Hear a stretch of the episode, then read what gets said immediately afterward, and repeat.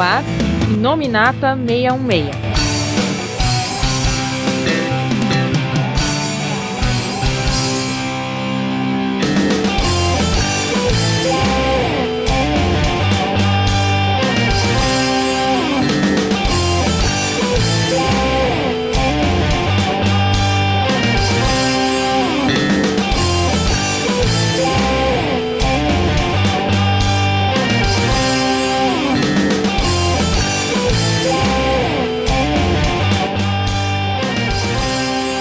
Olá pessoal, estamos começando aqui mais um Inominata 66.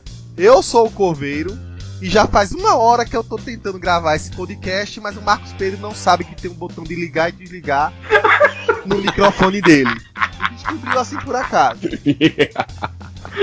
Oi, eu sou o Felga e vamos entrar num universo com muito blues, reggae e rap. É, agora tem reggae aí pra misturar aí essa, essa epopeia musical aí que é esse seriado. Marcos Pedro, você tá aí? Finalmente! Eu estou aqui, estou aqui. Vocês estão me ouvindo? Estão todo mundo aí. Testando, muito bem. Mantenha Testando, on vamos- seu microfone. aqui é finalmente o Marcos Pedro. E digamos que esse foi uma série com muito café no bullying. Então, teve mais, mais do que o comum mesmo. né? Com certeza. Te- Teve até algumas tentativas meio estranhas de umas certas senhoras de respeito. Nossa café, né? senhora. E por fim, o nosso outro participante aí, o Elton Magaren. Que vocês perceberam tá amordaçado, porque a pedidos de ouvinte do nosso site disseram, pô, o Magaren só tá reclamando da Netflix, a gente deixou ele participando e vai ouvir o podcast, mas vai continuar amordaçado aí, né, Magaren? Muito bem. Magari não vai reclamar da Netflix desse podcast. O podcast, né, como esperado, a gente fa- faz algumas semanas aí que tá rolando já o Luke Cage, os três episódios da segunda temporada foram liberados e, pra surpresa de muita gente, né, que já tinha gostado bastante da primeira temporada, tinha elogiado muito. Algumas críticas remetem mais ao final dela, né, a uma queda de qualidade, assim como tem um certo é, cliffhanger no meio do, da primeira temporada, e que algumas pessoas talvez até concorde com elas, né? Nem são todos, mas eu percebo uma quebra de ritmo mesmo. Mudou um pouco, mas a segunda temporada tem recebido muitos elogios e foi muito bem avaliada pela Netflix. Na verdade, eu acho que é a segunda temporada até agora das séries da Netflix que teve mais é, reações positivas ao- dos críticos, né? E pelo que eu tô vendo também o público gostou bastante. Gente vai voltar a falar sobre ela com mais detalhes depois de nossa leitura de e-mails. Sim, nossa leitura de e-mails vai ser agora no comecinho. E volta daqui a pouquinho aí pra destrinchar o que é que há de novo, o que é que há de bom aí na volta de Luke Cage. E-mail.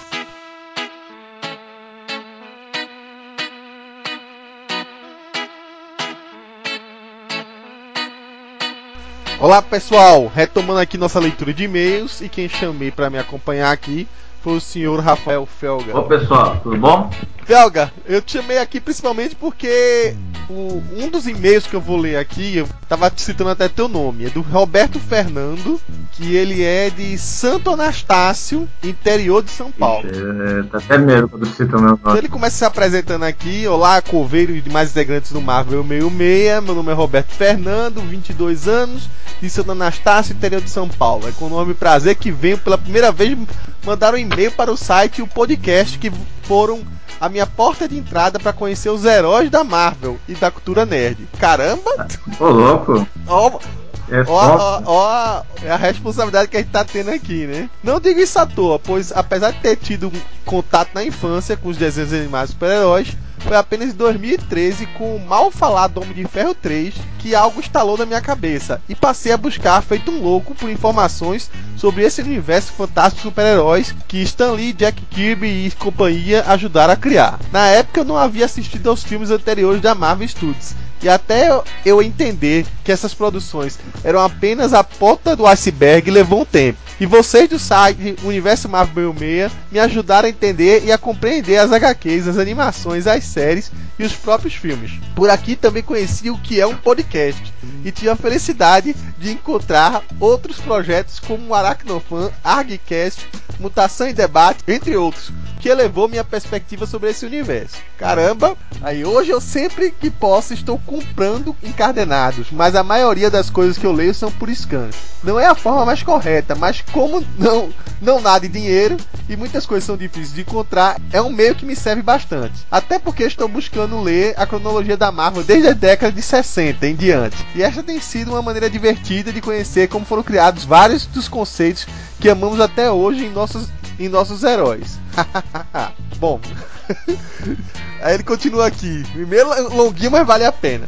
Dito isso, gostaria de divagar um pouco mais sobre algumas questões malucas que rondam a minha mente. Que o apelido do senhor é coveiro.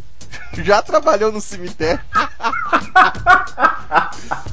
e outra, considero o senhor uma das maiores autoridades do nosso país quando o assunto é Marvel. Eu não sei que tipo de autoridade tem isso, posso saber um pouco, mas mais do que algumas pessoas, mas não tem muita autoridade com isso não. Mas por que não gosta da DC Comics? Que eu tenho um bom juízo. Brincadeira. Sei que gosto não se discute, mas a difícil concorrência tem personagens e histórias tão boas quanto as, as da Marvel. é, isso aí eu já não posso concordar com você. Mas brincadeira, viu, Fernando? É, tem muitas histórias da DC que eu curto. Mas eu acho que quem começou a ler quadrinhos é, de criança, né? Não tem jeito, é, é tem sempre um, um, universo que você é, se vincula, se acha mais próximo. E, e, no meu caso foi da Marvel, sabe? Por, graças a Deus, por sorte, foi da Marvel, né? Hoje eu tô no auge da coisa aqui, né? Sem querer cutucar a distinta concorrência. Já do apelido Coveiro vai se manter em segredo por enquanto. Não, não revela tão fácil assim, não. Não em podcast, né? Aí ele coloca o seguinte: outro ponto, sempre que ouço a voz do Felga, olha aí, Felga, nos podcasts, fico imaginando que ele tenha as mesmas feições do Charlie Cox. que interpreta o Demolidor. Ele seria um ótimo dublador para o personagem. Olha aí, Felga, se nada mais dá certo, você pode dublar o Charlie Cox na série da Netflix.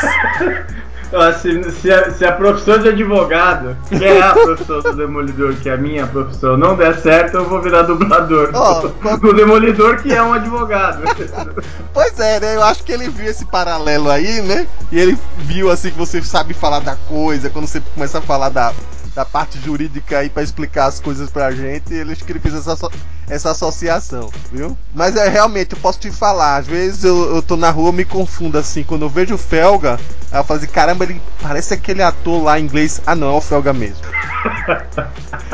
Mais uma coisa, porque o onipresente e sentinela da liberdade Marcos Dark está participando tão pouco. Ele está fazendo falta nos casts. Assim como a Kami. Volta, Kami! Bom, vamos aproveitar esse meio para falar um pouco da situação de como tá a equipe aí, né? Bom, o, o Marcos Dark, ele quando ele mudou de trabalho, né? Os horários dele ficaram um pouco complicados, né? E os dias que ele tem para gravar com a gente é, foram bem poucos, né? É, inclusive ele também tem pouco tempo agora com, com questão da de ver as séries, de ver os filmes, de poder acompanhar para gravar podcast a tempo com a gente. Mas sempre que dá para gravar alguma coisa de quadrinhos que ele já leu ou que ele possa participar com a gente, eu tô chamando o Marcos Dart. Bom, a Cami é mamãe, né? Acho que na novidade casou já para começo de conversa. Virou mamãe. É bem complicado, porque uma mamãe com um neném de um ano, né? Pra quem não sabe, o nome do menino é Tony. É, não, tô brincando. Mas é Antônio. É Antônio. Quando eu acho que o molequinho começar a ficar mais grandinho, aí quem sabe ela não possa participar de novo de alguns podcasts. É, ou então o filho dela vai começar a participar. Nossa, é, vai ser a nova geração, né?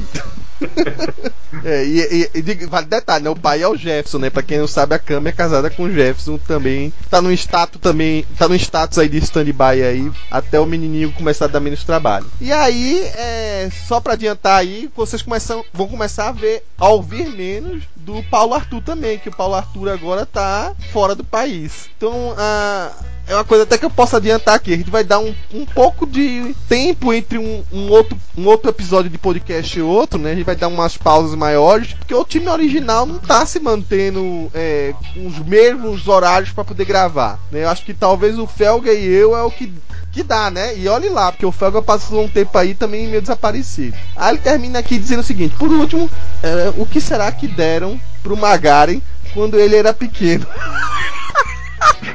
o Magaren tá amarrado aí. Se puder responder a seu comentário aí, viu?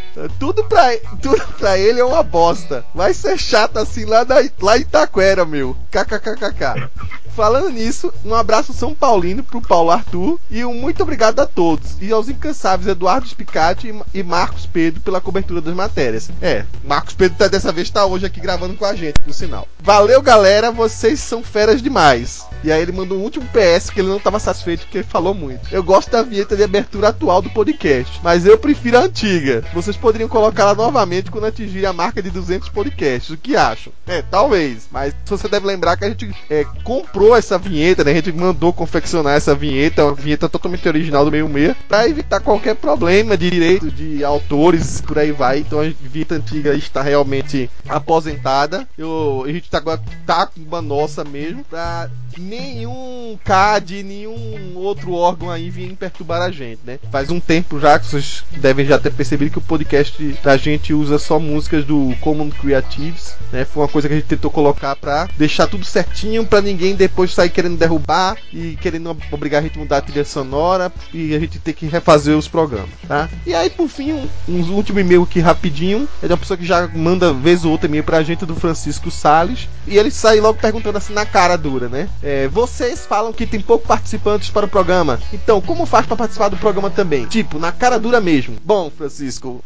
primeiro você entra em contato com um de nós geralmente pelas redes sociais, é mais fácil pelo Facebook, mas também pode tentar pelo Skype, pode tentar. O meu WhatsApp não é tão divulgado assim, né?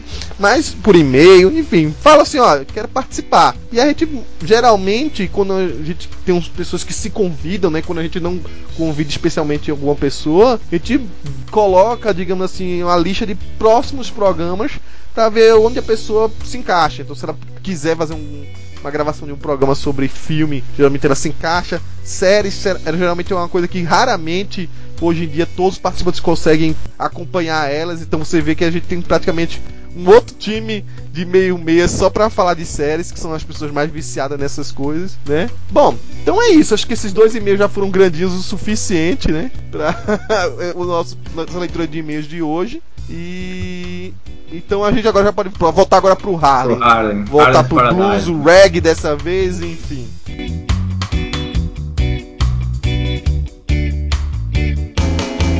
I'm Luke Cage. You wanna test me? You know where to find me.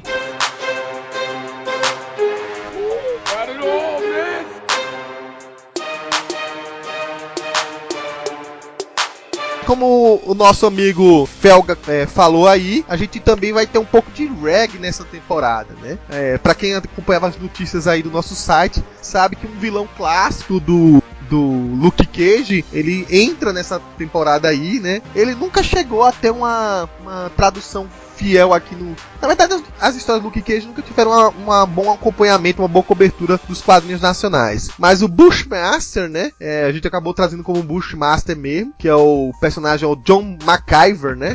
Dos quadrinhos. Ele tá sendo vivido aqui pela série pelo Mustafa Shakir, né? Mustafa Shakir. Ele vai ser o grande antagonista do Luke Cage nessa temporada. Pra, pra quem não sabe, né? A maioria dos vilões do Luke Cage acaba tendo uma, uma paralelo com alguma, alguma cobra peçonhenta, né? A gente teve o, o primeiro, né? O Cascavel, que é a gente acabou descobrindo que no na série do Luke Cage era o, o, grande vilão da série, né? Por trás de tudo. O Boca de Algodão, muita gente não sabe, mas é também o nome de uma cobra, né? É o, o Cottonmouth, pelo menos nos Estados Unidos, né? No Brasil não existe esse tipo de cobra. E o Bushmaster é como se fosse a jararaca, né? Pelo menos é da mesma parentesco lá. Ah, acho que em algum momento a própria Netflix tentou traduzir. Isso é até um pouco de estranho, né? Alguns tradutores de certos episódios colocaram como cobra venenosa, outros desistiram, botaram como Bushmaster mesmo. Mas espero que a própria Netflix conserte isso no decorrer do seu caminho. Mas o, Mustafa Shakir, né? Ele é, digamos assim, a grande adesão nessa temporada, um grande antagonista. Desde o começo se mostrando um personagem que podia de pau a pau não com o mesmo tipo de poder, mas poderia dar um certo trabalho para o Luke Cage, né? E ele é, digamos assim, o grande plot principal ao longo de toda essa série, mas não só ele. Né? A gente vai ter o resgate de alguns vilões, né? A gente retorna com aquela parceria inusitada que foi formada da Black Mariah, né? Da Mariah Dillard com o, o Mariah Stokes. É, Mariah Stokes, Stokes. É, vale ressaltar, né? Stokes. né? com o Shades, né? E eu não, não posso chamar de vilã agora, mas tem uma certa personagem dos quadrinhos que aparece aí, que já pisou tanto do lado dos vilões como do lado dos heróis. Aqui a gente vai deixar ela meio que, que na, na, nas linhas cinza da história, né? Que é a Tilda. Aqui, por enquanto, seria Tilda Dillard, né? A história dela a gente vai descobrir mais pra frente aí que é muito mais complicada do que parece, né? Então, Luke Cage dessa vez tá com muito mais trabalho muito mais trabalho mesmo. E a gente vai falar um pouco sobre cada um desses personagens agora nessa primeira parte aí. Mas antes eu quero falar um pouco de como é o Luke Cage agora, um amigão da vizinhança, né? O, o, o herói protetor do Harlem. É, tem gente até se beneficiando, né? Querendo vender é, camisas, né? Aquele mesmo carinha que filmou a luta final, né? É, acabou virando um, meio que um cara que tá vendendo camisetas, né? Tem lá Sweet Christmas, né? Luke Cage, Power Man tal. Então, Luke Cage virou um cara bastante popular, bastante conhecido. O que começa a, a me chamar um pouco a atenção, né? É um cara com poderes, e a gente só, pra tá assim, aparecendo na torta direita e agindo do jeito que age, a gente só pode pontuar a segunda temporada do Luke Cage antes da Guerra Civil, né? Porque com o acordo de Sokov ele poderia estar tá fazendo o que ele estava fazendo ali. Sim. Né? Ele é. Possivelmente a série tá se passando é, realmente antes, bem antes do, do, da parte do, da Guerra Civil mesmo, do acordo de Sokov. É, e. Você tá certo. E aí ele tem que é, lidar, né, digamos, com os problemas do bairro, mas aparentemente no começo da série tudo parece tranquilo, tudo parece calmo.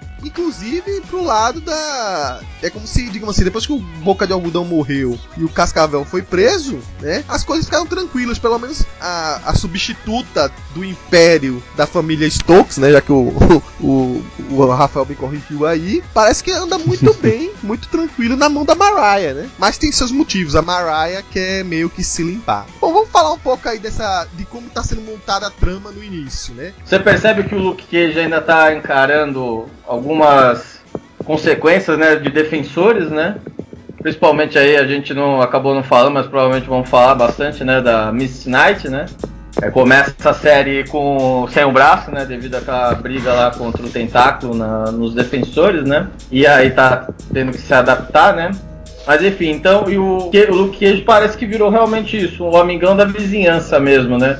uma coisa bem parecida com o, o, o, mais assim, apesar de sempre vir aquela história de, de ser contratado, né? O Heroes for Hire, né? Que eventualmente aparece, virou meio que um protetor ali do Harley, tentando conter, né, os problemas tal. E agora ele também começa assim. Agora surgiu, né, uma. Agora parece que o, o além do tráfico de armas, começou também o Harley a ter problema de tráfico de drogas, inclusive com a drogas com o nome dele, né? É, a propagandazinha, né? Que deixou ele fulo da vida. Isso. E que ele mesmo falou, não tenho controle sobre isso, né? Sim. Mas eu quero limpar meu nome. Vai, acho que os dois, três primeiros capítulos dão uma, uma ideia de quase onipotência para ele, né? Porque ele consegue, ele consegue resistir a tudo, nada abala o cara, é, nada para ele, inclusive lá pelas tantas, nem a própria bala Judas parece conseguir esse Deu... parar ele. É, antigamente né? a bala Judas foi usada para ferir ele, foi um dos armamentos, né, na primeira temporada, só que eu acho que ele sofreu um tratamento, foi na, naquele, naquela vez, né, e aí ele ficou mais forte, né, é, uma coisa desse tipo, né, diz que, na verdade a bala Judas quando foi atirada dessa vez foi o, um, um dos personagens que é um dos vilões da série, vou chamar de F, vai, da Marvel, que é da, da linha do, do Luke Cage, né? Que é o Barata, né? O Cockroach lá. Ele usa uma, aquela arma especial, né? Que inclusive eu até mostrei pro, pros meninos, né? Ó, o Cockroach existe no quadrinho sim, é um bandidão mesmo. E aí ele tinha uma arma que é uma, a mesma arma que ele usa aí na, na série, né? Aquela arma com os calibrão, assim, parece uma metranca hiper poderosa de quatro canos. É, de quatro né? canos e que atira a bala Judas. Judas. Na, na série atira, atira a bala Judas e dessa vez ela, ela dá uma contusão no muscular no, no Luke Cage, mas ela não penetra na pele dele, né? Parece que assim, nada pode parar o, o, o Luke Cage, né? E aí ele tenta conter aqueles probleminhas, né? Enquanto isso ele tenta, né, vamos dizer assim, se adaptar a essa nova, vamos dizer assim, esse status de celebridade que ele ganhou, né? E é claro, né, essa nova liberdade que ele conseguiu limpar o nome dele, né? Isso já tinha sido mostrado, acho que em Defensores, se eu não me engano, né? Mas agora ele conseguiu limpar o nome dele, né? Vamos dizer assim. É, e aí a gente tem esse lance da, da Mariah Dillard, né? Que ela seria a grande vilã do Luke Cage nesse nessa série, só que ela não quer meio que seguir a linha do Boca de Algodão. Boca de Algodão que abertamente era o cara que armava todo o esquema obscuro dentro das ruas lá do Harlem. Ela falou, não, quero sair disso. Eu vou me desfazer dessa, desse tráfico de, de armas, né? Me desfaço disso aí, porque eu quero agora seguir uma carreira, né? Ela é política, vale lembrar, né? Que a Mara de lá é uma congressista de carreira, né? E, e na verdade, ela uma vez é sendo herdeira de todo o é irmão, não, era primo, né? Dela, não é isso?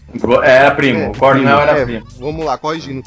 Na verdade, primo, né? E aí é. Ela falou assim: não, não vou querer seguir isso aí, não. Vou tentar me entrar num esquema aí de uma indústria, com ações, alguma coisa tipo. Acho que era a ver com plásticos, né? E ela conseguiu um, um contato aí que ia ajudar ela, umas informações internas, onde ela ia conseguir ter uma. comprar baratinho essa, essa, essas ações para majoritária de uma empresa. E ele sabia que depois a outra pessoa ia adquirir isso e o negócio ia prosperar, né? É até o, o, o cara da bolsa lá que ia fazer o esquema para ela é o tal do Piranha, né? Piranha.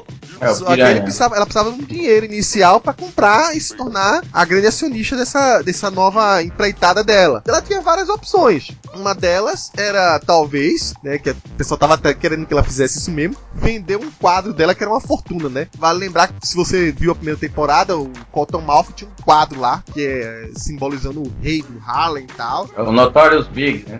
É um rapper que foi, foi assassinado. Inclusive, curiosidade, na Netflix saiu uma série chamada, que agora não me lembro o nome, mas que aborda exatamente o assassinato não solucionado, não resolvido do Tupac Shakur e o Notorious Big. Notorious Big era o cara que ficava naquele quadro lá da, da do quando o Cottonmouth geria lá a, o Harlem's Paradise. É. E ela trocou isso por um Basquiat, né? Que era um quadro realmente de valor, né? Uma coisa que ela que era ia mostrar de uma nova liderança dela, né? Ela mudou a gerência aqui, agora sou eu, então vou mudar esse quadro. Só que ela não queria se desfazer desse quadro, que era uma coisa que o Shueito falou, pô, vende essa merda aí, que essa merda já vale o dinheiro para você conseguir comprar essas ações, né? Só que ela não queria, e como ela já queria se aproveitar e, e, e vender, se livrar do, do, tra do, do esquema todo de tráfico de armas dela, ela disse, tudo bem, eu vou fazer isso, só que eu vou vender isso pra quem?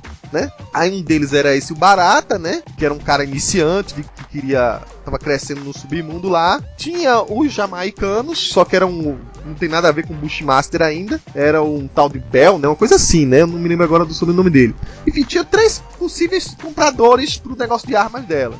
E já com essas conversinhas, essas negociações, o Luke Cage falou assim: ah, a Mariah tá aprontando alguma coisa, né? Eu vou atrás dela, vou investigar. Claro, sempre o Luke Cage ficava meio que derrapando pra lá e pra cá, não conseguia realmente. Ele até ia atrás desses caras, né? Alguns deles ele conseguia pressionar, feito um barata, né? Que até pulou fora do esquema, porque o Luke Cage já foi perseguindo ele, acabou descobrindo que ele era um abusador, né? Que batia na esposa, já tava pegando no pé do cara, então criou uma trama paralela da história aí. Mas toda vez que ele ia atrás dos caras para saber pressionar, para saber o que, é que o cara realmente tinha em mente, de repente o cara aparecia decapitado. Os três que a Mariah Carey tava atrás, né? Aí é que entra nessa parada um, um personagem que a gente mal é, sabe quem é ainda, né? Mas tem uma raiva contida da família da Mariah, né? Que ele não admite que chama ela de Dillard, que eles são os Stokes, né? A, Stokes. E aí a gente é apresentado ao tal do Bushmaster, que é o John McKeever, né? Ah, então, cara, é, com relação ao Bushmaster, eu achei que, era,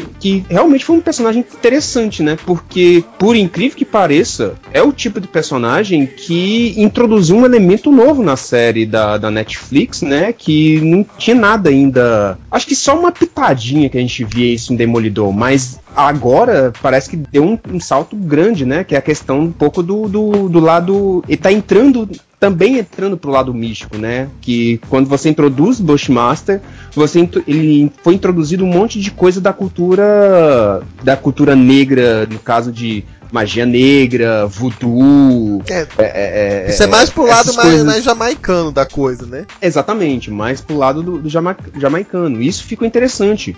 Porque esses elementos, no caso, né, nesse, nesse mundo, nos quadrinhos, eu vi, eu só tinha visto mesmo, assim, pesado, com essa característica do Bushmaster, na minissérie do Demolidor chamado Pai, né? Que tem aqueles caras, aqueles personagens lá que são os. Como é que é o nome deles, gente? É os Santeiros, que é, o, Los, que é os Santeiros, né? Que também trabalham, que tem essa coisa do lado místico do voodoo e tal, né?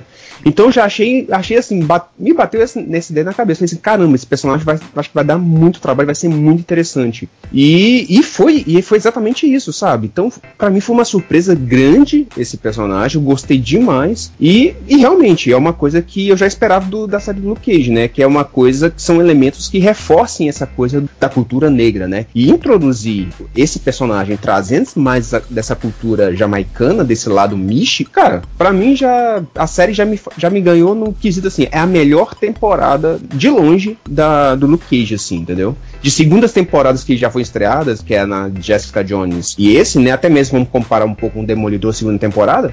Cara, Luke Cage de longe, a segunda temporada do Luke Cage já dá uma. já ganha bastante, assim, sabe? Eu acho que ele pega até páreo a páreo com a primeira temporada do Demolidor, assim, que eu acho para mim uma das melhores temporadas da, da Netflix. Então adorei demais. Esse personagem acrescentou muito na série, gostei. Cara, eu achei bem legal assim, porque é, uma coisa que é interessante nessa questão do ódio, e isso como isso vai sendo construído e vai revelando aos poucos, né? O passado da família Stokes e, e o passado da família McGinver a, a, a, o pior, né? O, o, o, Bushmaster ele quer se vingar da família, né? É, a, a Mariah meio que entrou de, de, de gaiato na história. É, né? entrou de gaiato, e, só verdade, que não, quem, né? Quem fez todas as bobagens foi o, o pai, a voz, né? Isso, da, é, mas, é. Mariah, mas pelo né? que a gente vê no final lá, a, a Black Mariah diz que a filha dela, né? Depois diz que ela que é responsável por atear o fogo, né? Pelo menos deu a entender isso. Então, só para vocês que viram a série, é, a gente não precisa explicar, feito alguns sites aí, mas para recapitular junto com a gente, né? É, havia esse ódio rancoroso assim da família, porque são duas famílias que queriam prosperar junto no Harlem, né? Inclusive a família do, do MacGyver, né? Ele criou o tal do whisky lá, o Bushmaster,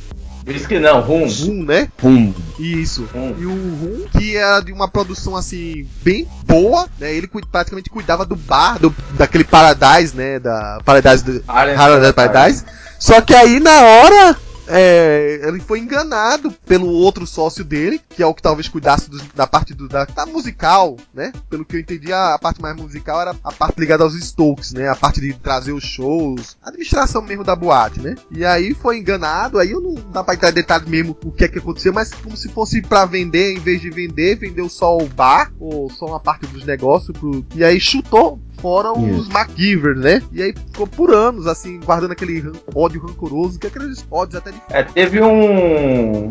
Vai. Outro ponto, outro ponto que no seriado vai, ele, ele desenvolve é a briga das, vamos dizer assim, das gangues, né? Dos latinos, italianos, é, jamaicanos, os, os chineses, japoneses, coreanos. E no meio dessa. Todo mundo mais ou menos ali disputando um pedaço do, do Harlem. Ou um pedaço Isso. de Nova York, né? Uma coisa que a gente viu. É, mais, mais um pedaço de Nova York, né? E o Harlem era meio que deles, né? É, o Harlem, o Harlem o Harlem era dos Stokes, vamos dizer é, assim. É, dos negros, vamos Mas... colocar assim, pelo que eu entendi, né? Que antigamente tinha os McKeevers. Só que aí, como ele, eles mesmos colocam, né? É, a, a, em algum momento aparece uma reunião de, de, das facções ali. Aí eles mesmo falam que. Ironizam, né? Que os negros não conseguiam se juntar mesmo com uma força poderosa para manter a, o submundo sem eles brigarem entre si, né? Ah, talvez remetendo. É, e que era uma. E que, e que tava sendo uma verdade, né? Porque teve essa briga entre as famílias internas, que foi exatamente igual você pontuou, que é por, uma das questões foi por causa do, do reconhecimento da produção do Bushmaster, porque a própria Mariah mesmo, uma, uma parte mais pra frente, ela, ela vira e fala que na história não importa quem são os, é, os, os produtores, os colhedores, importa quem é que comanda na época e quem, quem faz as obras, né? Quem, quem, quem são os governantes, não importa seus funcionários. O que importa é o período dos seus governantes. E isso é uma coisa que meio que é, é, era o, a força motriz de ódio, né, do Bushmaster, né? Que, ele, que a família dele que produziu o, o, Bushmaster, né, que é o que fez sucesso e que estava tendo popularidade na época, né? Ela vendeu, ela vendeu só uma parte do bar, né? Isso, que parece que o bar, o bar, a parte de produção da bebida que é o que fazia sucesso, uma coisa era do, exclusiva do Bushmaster. Era, era da família do do McKeever, né?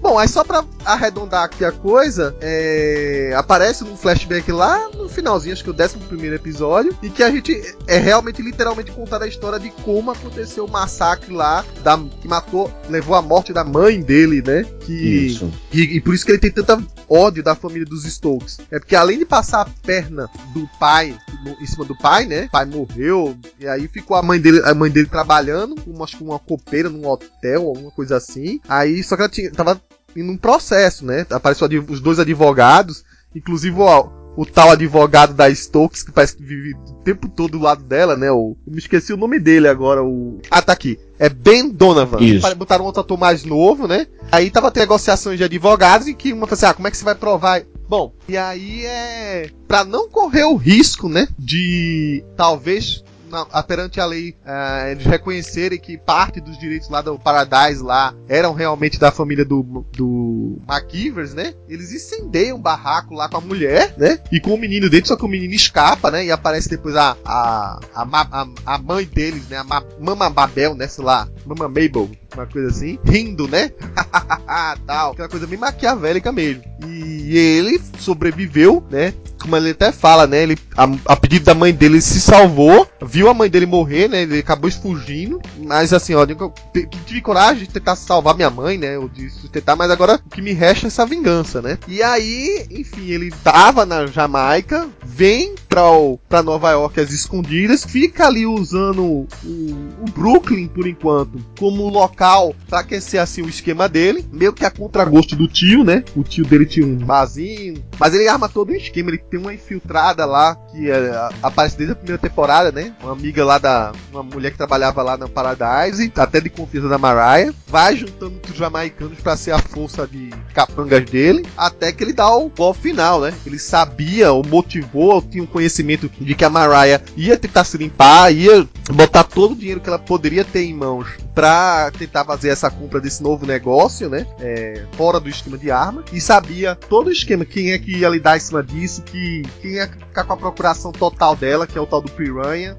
E aí ele esperou, digo assim, primeiro foi eliminando todas as pessoas que poderiam ajudar ela a comprar esse esquema de armas. Quando não teve jeito, ela botou acho que o negócio, botou o, o Paradise, o próprio Paradise em, em penhoração. Em garantia. Em garantia no banco, já que ela não conseguiu vender o negócio de armas dela. Com uma coisa até que criou confusão entre ela e os Shades. Ah, o que aconteceu? Ela, é, todos os compradores saíram de cena por algum motivo. Ou estavam presos. Foram decapitados, né? Foram decapitados, todos. O John McKeeper matou todos eles. Não, não, não, não. não. O, o, o Cockroach só morreu um pouco mais pra frente. Não foi agora que ele morreu. Ah, não, não. Lembrando também, o cara que era dono das lojas de imóveis também, que ele era seria um dos compradores, ele, ele sofreu tiro. Ele sofreu tiro. Ele não ah, foi é, decapitado. O não. matou ele. Isso. Não, mas e o, e o outro jamaicano lá, o tal do cara que. Isso, então, o que aconteceu foi o seguinte: o Cockroach foi preso, se estourou lá por causa do Luke Cage, que perdeu o controle.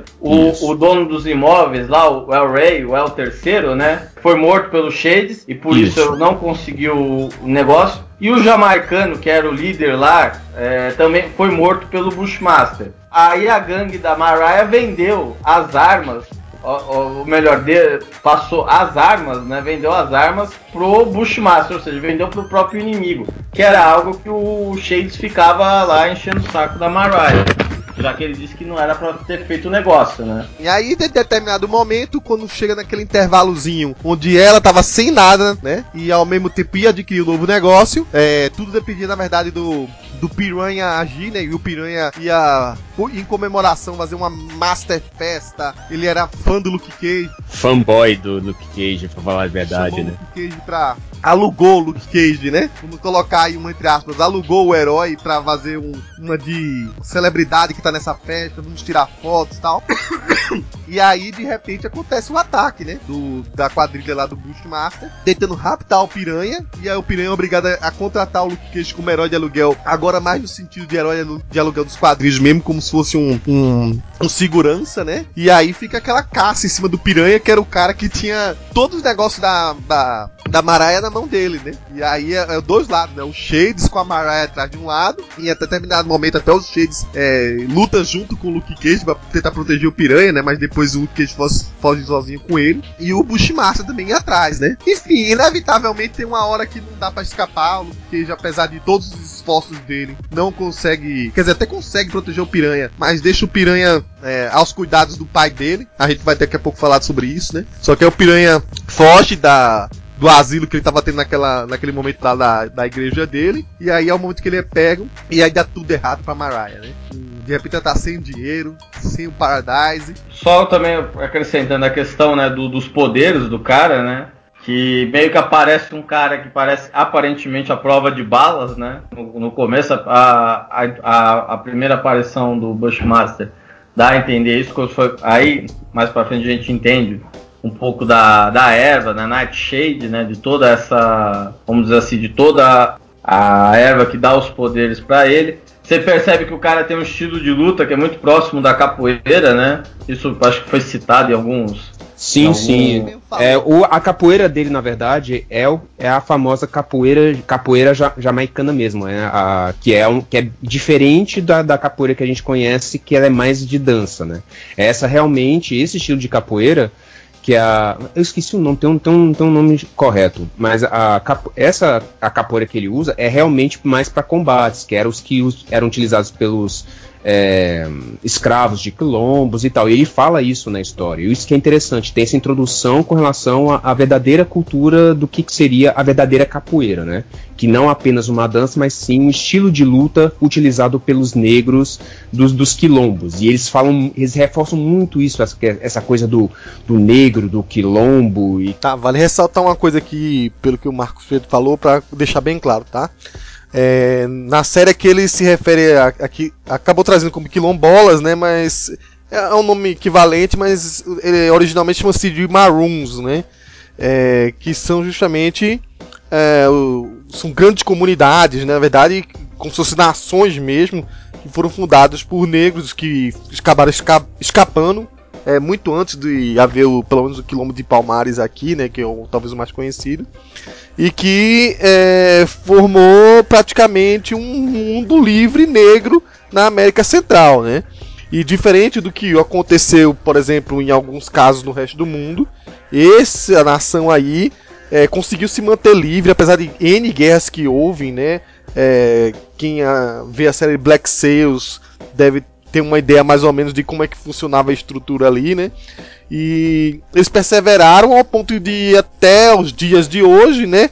Haver realmente descendentes é, de quilombolas é, dessa comunidade que perseverou, né?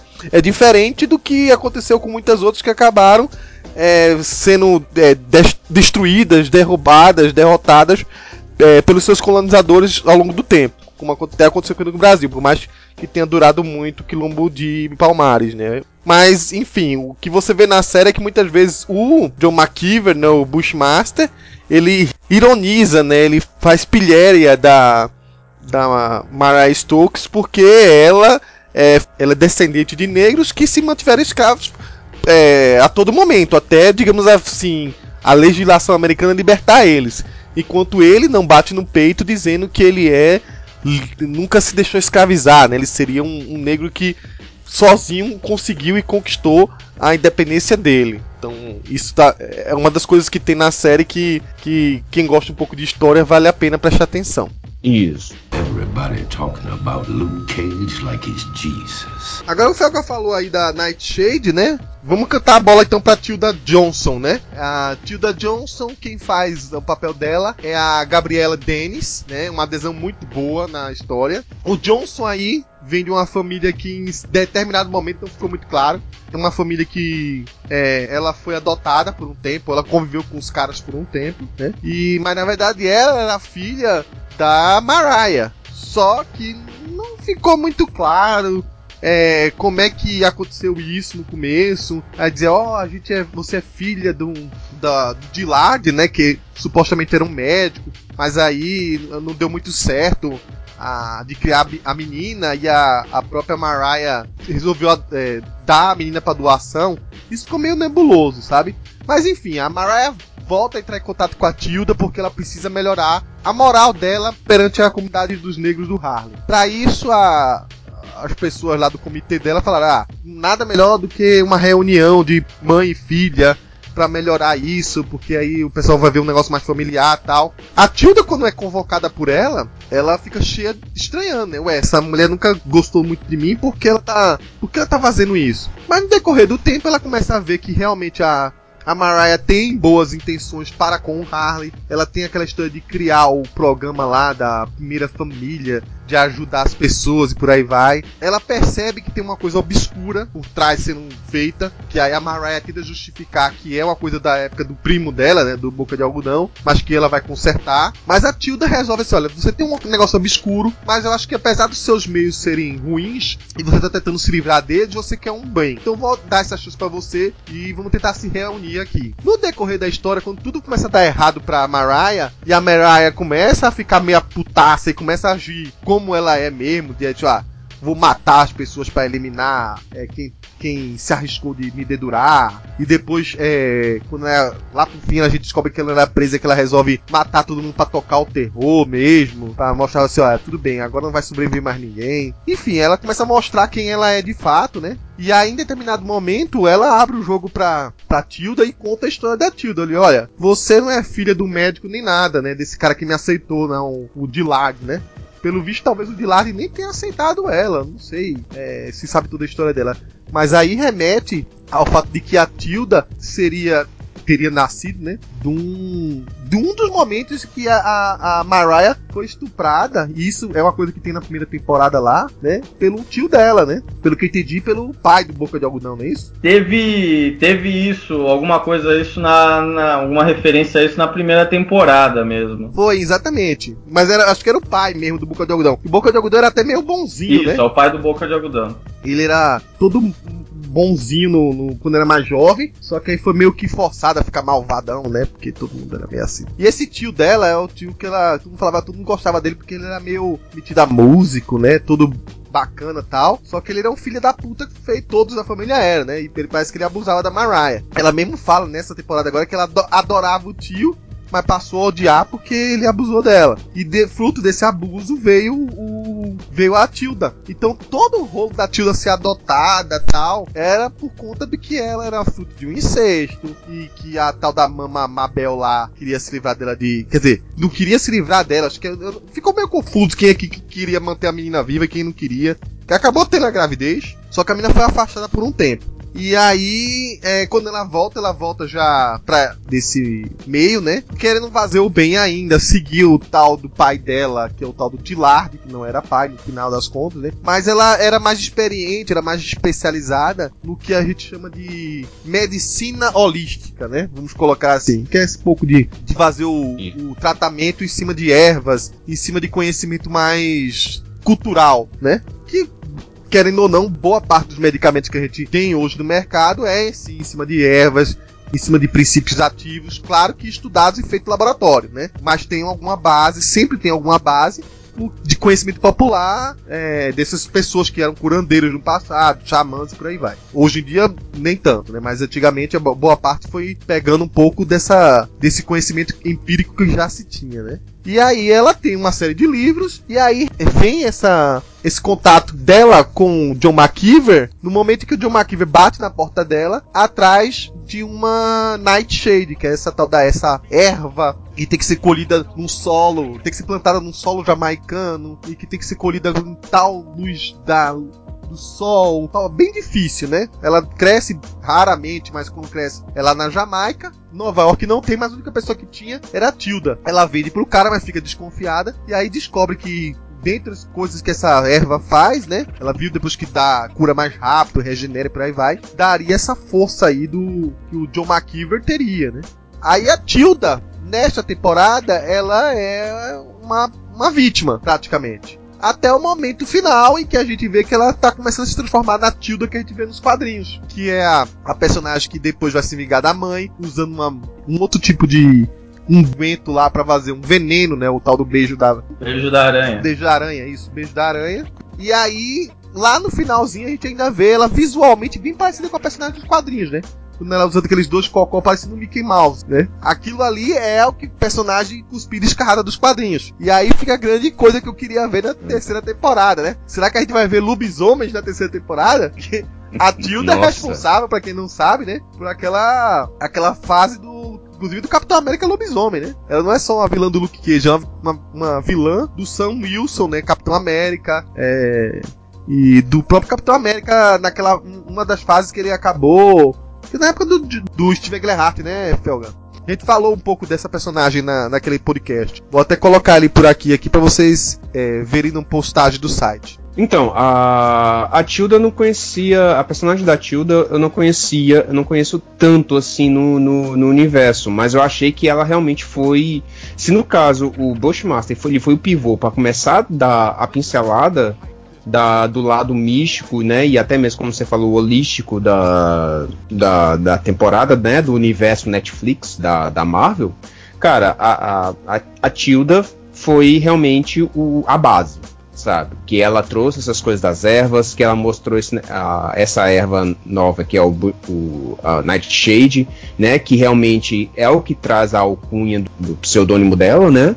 E, e, ela é que começou a trazer toda essa coisa do que o poder, né? O poder da mãe natureza, né? Como eles mesmos falam, trazer o, esse poder que, que vem da terra e que até um outro personagem que a gente vai falar mais para frente aí também já confirmou sobre essas coisas de que o poder realmente nasce é, vem da terra e nós que canalizamos e fazemos com ela o que, o que é bem entendido, mas espera-se, né, que se faça coisas boas, né? E devamos é, é retribuir de volta. Então eu achei muito, muito, cara, eu achei muito interessante o papel dela. E principalmente na questão de como ela surgiu, né? Por ela ser filha da Mariah, de como ela, de como isso tudo aconteceu. E igual você falou um pouco mais para trás, né? Que que a, reforçando, ela é, ela é uma filha que não era tão rejeitada pela pela pela, pela Mariah, mas ela foi rejeitada pela avó por questões de relacionamento, acho que questões de, de imagem da não, família. Peraí, peraí, foi. Peraí. Porque isso no final. Mariah, sim. A Mariah disse pois é. que não podia olhar pra menina sem lembrar sim, que foi abusada. Ela lembrava, é, por, é, por causa ela lembrava desse abuso e porque ela lembra o tio dela. A, o, o, ela tem fisionomias do tio. É, é, isso ela também, ela também aponta. Mas quem realmente é, é, é pegou ela assim, entregou para uma outra família, né? Que foram pros Gilards para cuidarem, foi a Mama Babel. Não, ela entregou para o, ela entregou para não, a, os Johnson. Então corrige. E a Mama Babel ela, ela entregou porque não podia dizer que era filha da da Mariah com o cara. Ela não tinha nada contra o menino. Senão ela tinha, sei lá, mandando abortar qualquer coisa desse tipo. E na verdade o Dillard foi só um bode expiatório, né? Precisou é, ter um pai aí na história. Foi ele. Isso. Então, então fazendo essa correção, entregou para a família Johnson, né? E, e, e, foi a Mama Babel que fez isso. Entendeu? Então realmente ela, nas, ela cresceu, ela nasceu num, num, com, sem, com antro de ódio, né? E foi cuidada por uma, por uma família onde ela teve todo um carinho, um amor que a outra família não, não, pôde, não deu para ela, né? Então, em retribuição a isso, ela criou esse amor pela, pela coisa da mãe da natureza e ela se, se, se aproveitou disso, né? E, e ela se, se afeiçoou. E ela pegou todo esse conhecimento dela e, e, ela foi introduzida nesse, nesse universo que já é fantástico, né? De, de do, da Marvel da Netflix. Da, da Netflix. E, e, só apontando mais, alguma, mais uma coisa, eu não estava falando negócio da capoeira, é, campo, é capoeira de Angola, tá? É o nome correto, é capoeira de Angola. Eu estava até lendo sobre aqui, é capoeira de Angola. Então você vê um complemento dessa coisa da, da cultura negra, né? E, e a personagem da Tilda realmente traz esse complemento todo. E, e, e, toda essa trama que vem com ela depois, que vai se construindo e ela vai sendo introduzida, e nós vemos até uma certa mudança de, vamos dizer, de objetivo da personagem, porque antes a personagem, ela antes de ser reintroduzida no universo da mãe, ela realmente estava ela estava bem, vamos dizer assim, ela estava em equilíbrio no, no meio dela, né? Que é cuidando dos mais necessitados. Tanto é que a gente vê que uma, a primeira cena que a gente vê dela, né?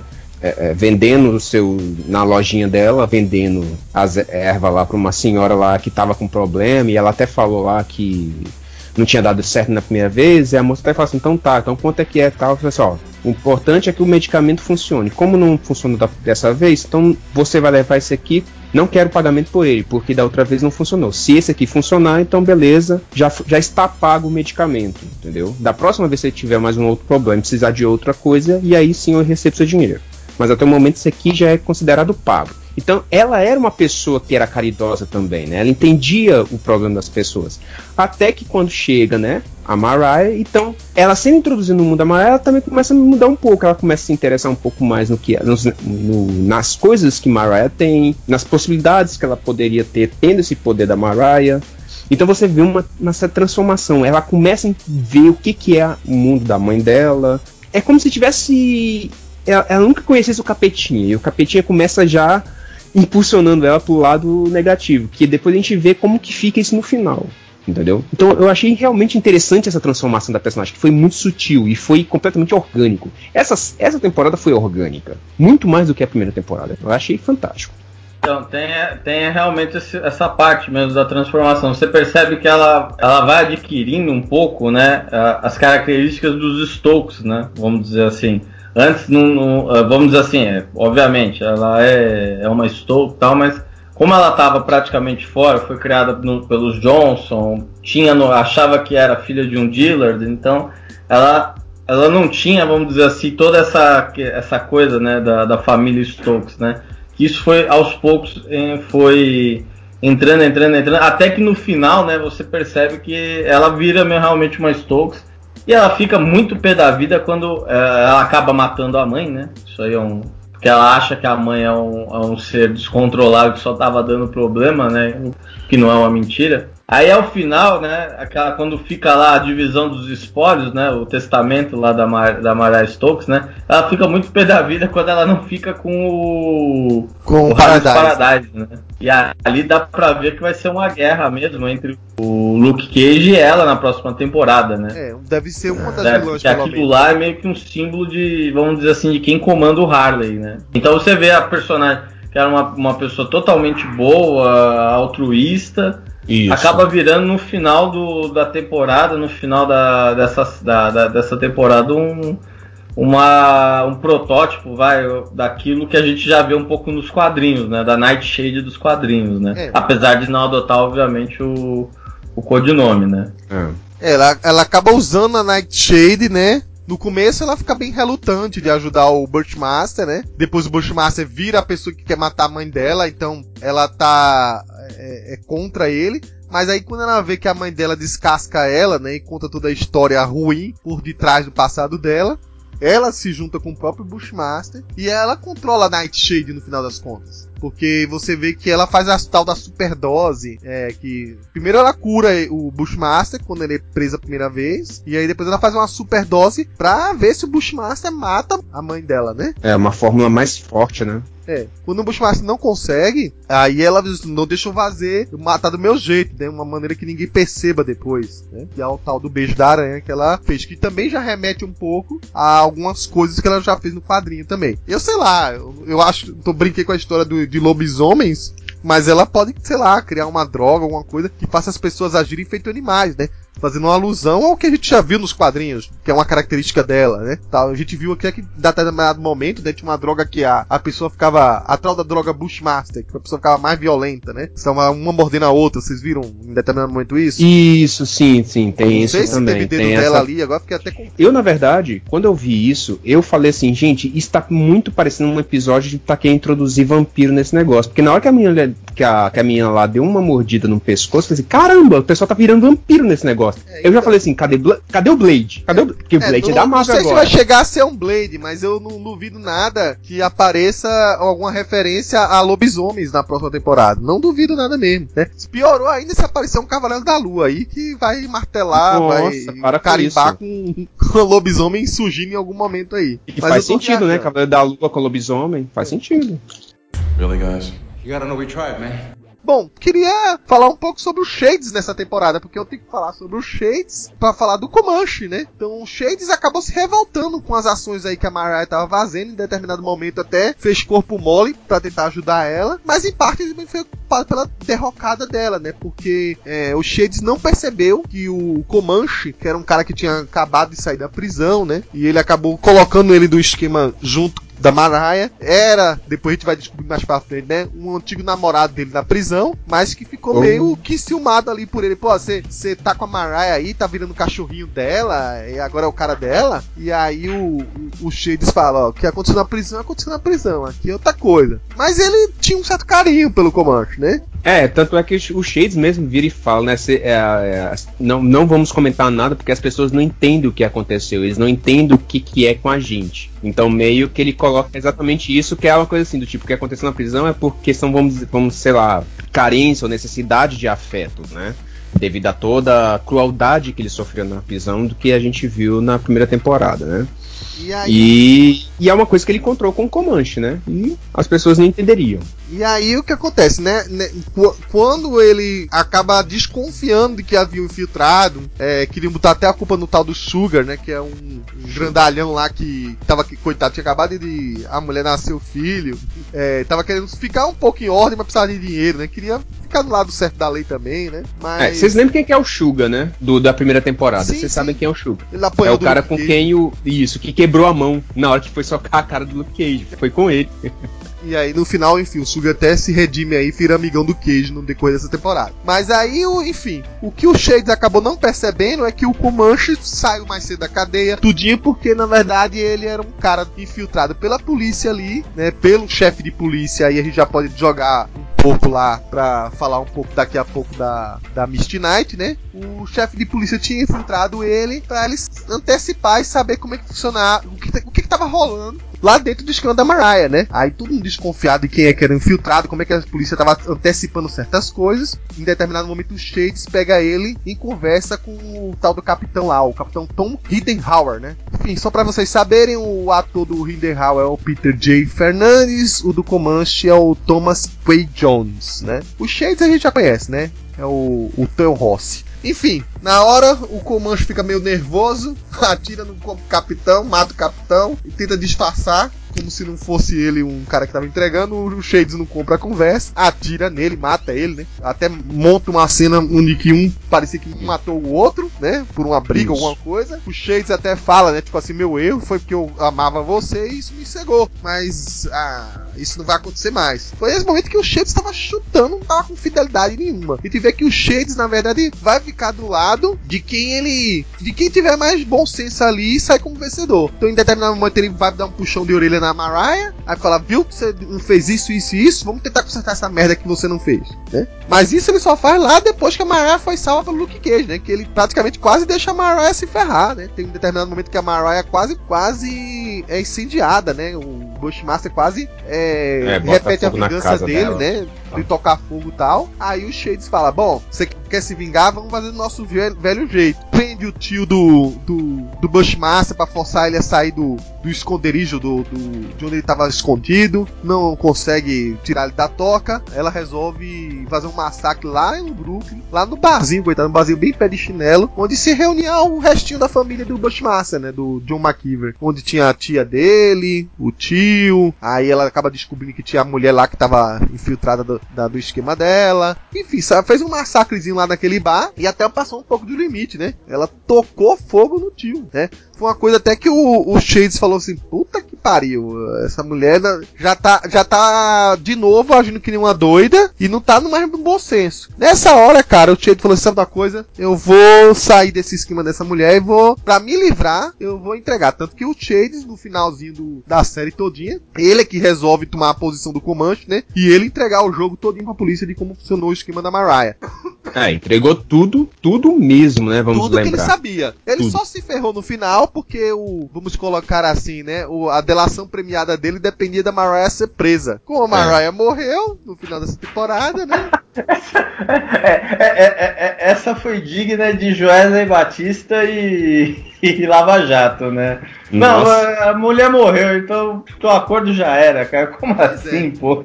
Fala aí um pouco, Felga, vai. O Shades, cara, é, vamos dizer assim, ele ganhou bastante destaque, né? Ele já tinha saído da outra temporada vamos dizer assim, já com bastante importância, né, dentro do jogo da série. Nessa série, acho que ele foi um dos poucos da gangue da Mariah que conseguiu sobreviver, né? Aliás, acho que foi o único, né? No final das contas, só sobrou ele mesmo para. No final dessa temporada, só sobrou ele. Só sobrou ele para contar a, a história, a né? A Mariah morreu, então sobrou ele mesmo. Então, só sobrou. Só sobrou então. E assim, você percebe realmente que o, o, o, personagem ele fica sempre num, num limite entre querer sair da vida de crime, né, e acompanhar a Mariah, né, nessa, nessa vida mais lícita, né, vamos dizer assim, nessa vida de um pouco mais, é, como é que eu posso dizer o nome? É, um, um, é lícita, vamos dizer assim. Depois que o dinheiro fosse lavado tal. E a vida de, de, de gangster, né? De... É, ele, ele tinha um lance aí, se você perceber direitinho, ele mesmo fala, cara, é muito arriscado a gente entregar. Eu, eu entendo esse lado que você quer se limpar. Você, você não é uma, uma gangster, você não é uma mafiosa, você é uma congressista, uma deputada que tá querendo se ajeitar na vida. Mas ao mesmo tempo, se a gente tirar esse esquema de arma e tirar e perder o Paradise, perder esse poder aí daí, alguém vai assumir. E será que a gente vai conseguir manter-se? Você vai conseguir se manter com o poder político que você tinha se livrando disso? Ele sempre ficou em dúvida, né? Ele não queria, na verdade. Ele queria que a, ele queria que a Mariah cedesse pra ele, né? A Mariah fica como fica como uma deputada limpinha e ele queria ficar com o negócio de arma pra ele. Não, sim, e tanto é que quando a Mariah foi presa, né, o Harley virou um, uma zona de guerra, né? Tanto é que é, é engraçado uma das falas que ela fala pro, pra juíza, né, quando ela vai determinar a prisão preventiva, né, da, da Mariah, a Mariah fala, olha, é o seguinte, eu sou a única coisa que segura a galera que tá querendo entrar no Harley. Se você me prender, aí acabou. E realmente, cara, é, pareceu como é que fala? 2006 aqui em São Paulo, quem viveu sabe do que eu tô falando, né? quando ocorreram prisões de certos é, certas pessoas e aí a gente já sabe o que aconteceu em 2006 aqui em São Paulo. Foi algo parecido, virou uma zona de guerra o Harley, né? O Luke Cage tentando segurar lá as pontas, né? Tanto é que foi aí que começou ele a virar meio que um meio que o, um gangster, né? Foi quando ele foi lá falar pra Rose Carbone, né, a chefe dos italianos, né, fala, olha, você fica de fora, porque senão se continuar desse jeito eu vou, você vai ver o que vai acontecer. E é interessante, né, ver como é que o essa, como é que funcionava nessa né, dinâmica porque isso meio que já apareceu nas outras séries, né? Demolidor, Justiceiro, essas gangues que ficam ao redor em Nova York, né? Essas, essas famílias, né? Podemos dizer assim. Isso. E, e aí o Shades, vamos dizer assim, ele, ele, ele, ele chega num ponto que ele precisa. que ele sempre fica nessa dúvida. E depois que ele perdeu, vamos dizer assim, o grande parceiro dele, né? Porque o, o, o, Comanche era, acima de tudo, um parceiro das ruas, né? Eram os rivais, né? Tinha até lá o, o, o grito de guerra, né? Nós somos os rivais. É, como é que é? Rivais, não há nenhum, né? Para nós, né? E depois que ele perde, ele, ele já fica meio tantã, né? Eu, Aí depois ele vê a Mariah fazendo todo aquele, aquele monte de barbaridade, né? Que até pra, vamos dizer assim, extrapola, né? Um pouco certos limites, né? Ele fala, né? As ruas têm regras, então não, você não pode ultrapassar certos limites. Ele tem, chega num ponto que ele só tem, ele tem que enjalar a mulher, né? Pra poder parar, né? A onda de insanidade, né? Ó, o Felga comentou aí dos rivais, tá? Só vale lembrar, a gente. Não sei se eu comentei isso na, num podcast da primeira temporada, mas o Shades, é, junto com o Comanche, que inclusive acho que o Comanche aparece na prisão na primeira temporada, né? Ele, Parece. E ele faz parte, junto com o próprio Luke Cage, na época não era Luke Cage, era o Carl Lucas mesmo, e o Striker, que a gente descobre que é o Cascavel. No seriado era irmão do Luke Cage, meio irmão, né? E no, no gibi não tem nada a ver, era só da mesma gangue. E aí essa gangue chamava de Re rivais, né? Nos quadrinhos. Como não é a mesma coisa aqui, né? Então só os rivais mesmos que se manteram,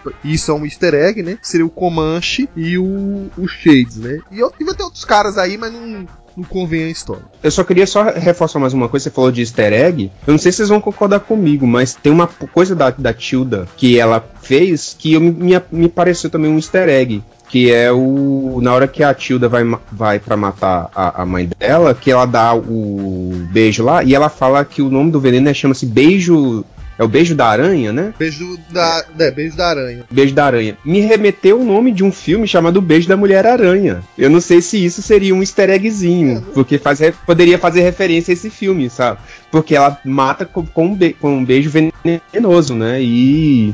E na hora que ela faz isso, eu falei assim, nossa, me lembrou o, o título desse filme, né? O Beijo da Mulher Aranha, né? Agora a gente vai pular um pouco agora pro lado dos nossos aliados aí. É, a Misty Knight é a grande parceira do Luke Cage aqui, né? Tinha a Misty Knight, como o Felga já cantou aí um pouco no começo. Ela tinha perdido o braço em Defensores. Ficou estranho porque na primeira temporada do Luke Cage, ela teve um ferimento que quase perdeu o braço, para depois perder o braço realmente em Defensores.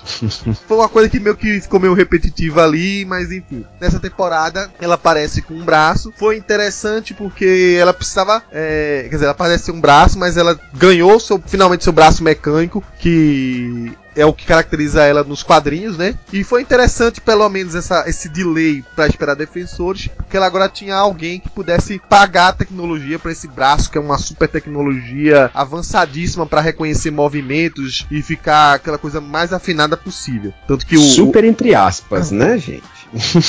Não, ele começa bem. bem é, é, é meio cru, né? Mas diz que a tecnologia vai avançando à medida que ela for testando, o, o, como se fosse uma inteligência dentro dos chips lá do braço que fosse aprendendo com os erros, né? E aí quem fornece esse braço, é, diferente dos quadrinhos que é o Stark, né? Seria as indústrias Rand. Então a gente tem em episódios aí a presença da, da Jessica Henry, né? Fazendo o papel da Wing, que ajudando inclusive ela a superar aquele momento meio que depressivo que ela tava tal. Ela começa também a ter um momento meio baixo astral, quando ela começa a, a perceber que presos que fizeram provas plantadas pelo ex-parceiro dela, né, pelo Rafael Scarf, estavam é, nas ruas agora. Ou seja, teve algumas prisões que, ela, que acabou acontecendo, mas ela não tem a garantia de que foi de uma maneira honesta. E aí agora ela tem que arcar as consequências que essas pessoas que foram soltas também não eram pessoas muito boas, né? Foi o caso do Barata. Isso. Tem até um determinado momento aí, ela fica até, até meio chateada até com o próprio chefe dela, né? O próprio chefe dela,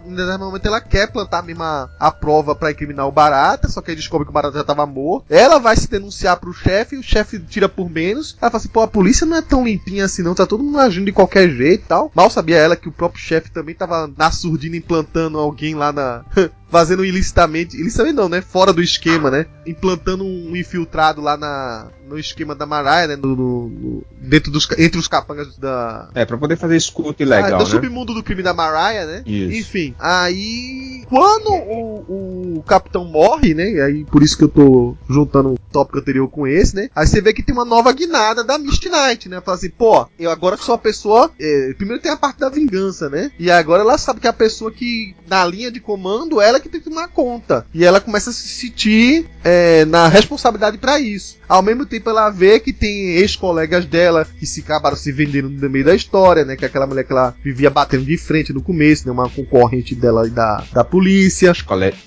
Da época de colegial, né? Na escola mesmo? É, é, porque tem uma parte que eu não lembro o nome da personagem, mas ela fala de uma. da época que elas estavam jogando basquete. Isso era Isso. na época do colegial. Isso. Basquete é espaço basquete. Porque essa que se vendeu, ela derrubou uma, uma outra jogadora para poder ela ficar no lugar. Só que ela, é, a, eu não lembro agora o nome, é, quebrou o braço e foi aí que a Miss Knight ocupou o lugar e fez o show, né? Então era Mulher, a mulher já era meio, já era meio complicada desde a época da, do colegial. O nome da detetive chama-se Nandy Tyler também temos a Claire, né? Que eu achei até estranha a saída repetindo da Claire. Eu não sei se ela acabou desfazendo um contrato com a Netflix porque ela quer seguir outros rumos, já viu que tá cansando demais a presença dela. Mas assim, teve os motivos, teve bem lógico e bem explicado os motivos dela sair. Que ela viu que o Luke Cage, né, tava agindo de um modo estranho, tava, tava assim, agindo com a emoção à flor da pele.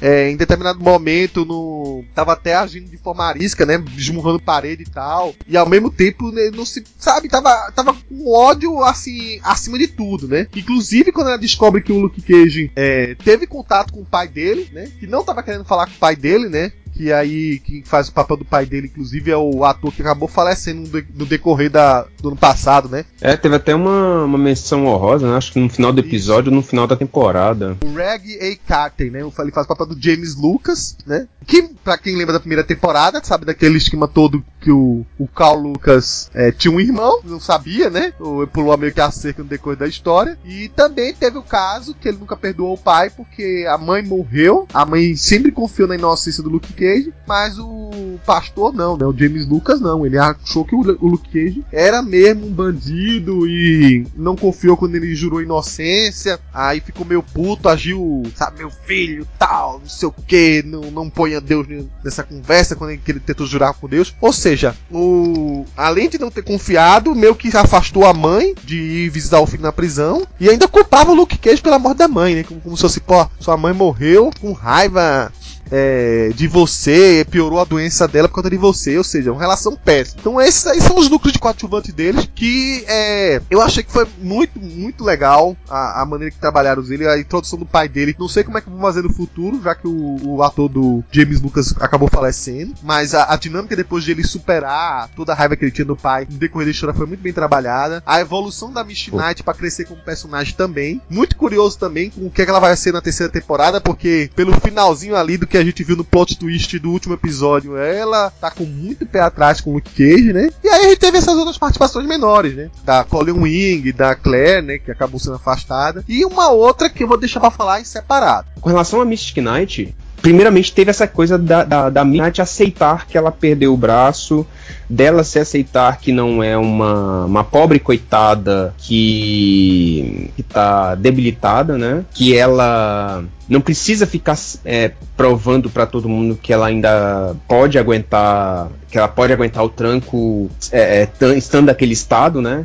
que ela realmente ela era uma, uma peça defeituosa e ainda por cima, além de tudo, ela tem dela ainda ter que é, aguentar essa coisa dela, de, dessa trajetória de aceitação, ela ainda tinha teve que aguentar ainda a questão dela sofrer bullying, né, com os próprios colegas, né? Teve essa questão do bullying também com ela, né? Porque ela perdeu então ela, todo mundo, né, para poder cutucar, né, para poder ferir o ego dela, falava do, né, do, do braço cotoco dela e tal. E até que um, até um momento que ela um momento que ela estava tendo, tava tendo um tratamento com a própria. A, a, com a Claire, né? Que é, que é o ponto que entra a personagem da Claire, que ela entra como é, não só é, apoio pro, pro Luke Cage, mas também ela, ela passa a ser um apoio para a própria Mish, né? Dando esse apoio não só a médico, Claire mas. É a, é a, enfermeira noturna, faz tudo, que até fisioterapeuta Claire, é, mas tudo bem. até fisioterapeuta ela é, entendeu? Então, todo esse arco esse, esse, esse, arco à parte da, da, da, da Mish, né, foi, foi realmente interessante, porque a gente viu, a gente pôde ver tudo, né, essa questão da depressão, porque ela sente que perdeu uma coisa importante, que é o braço dela, né, dos arreme do, da cestinha, que ela mesmo fala, que era o braço que ela usava para poder fazer as cestas dela. Ela perdeu o braço que, que ela usava para ser a, a, uma, uma ótima policial.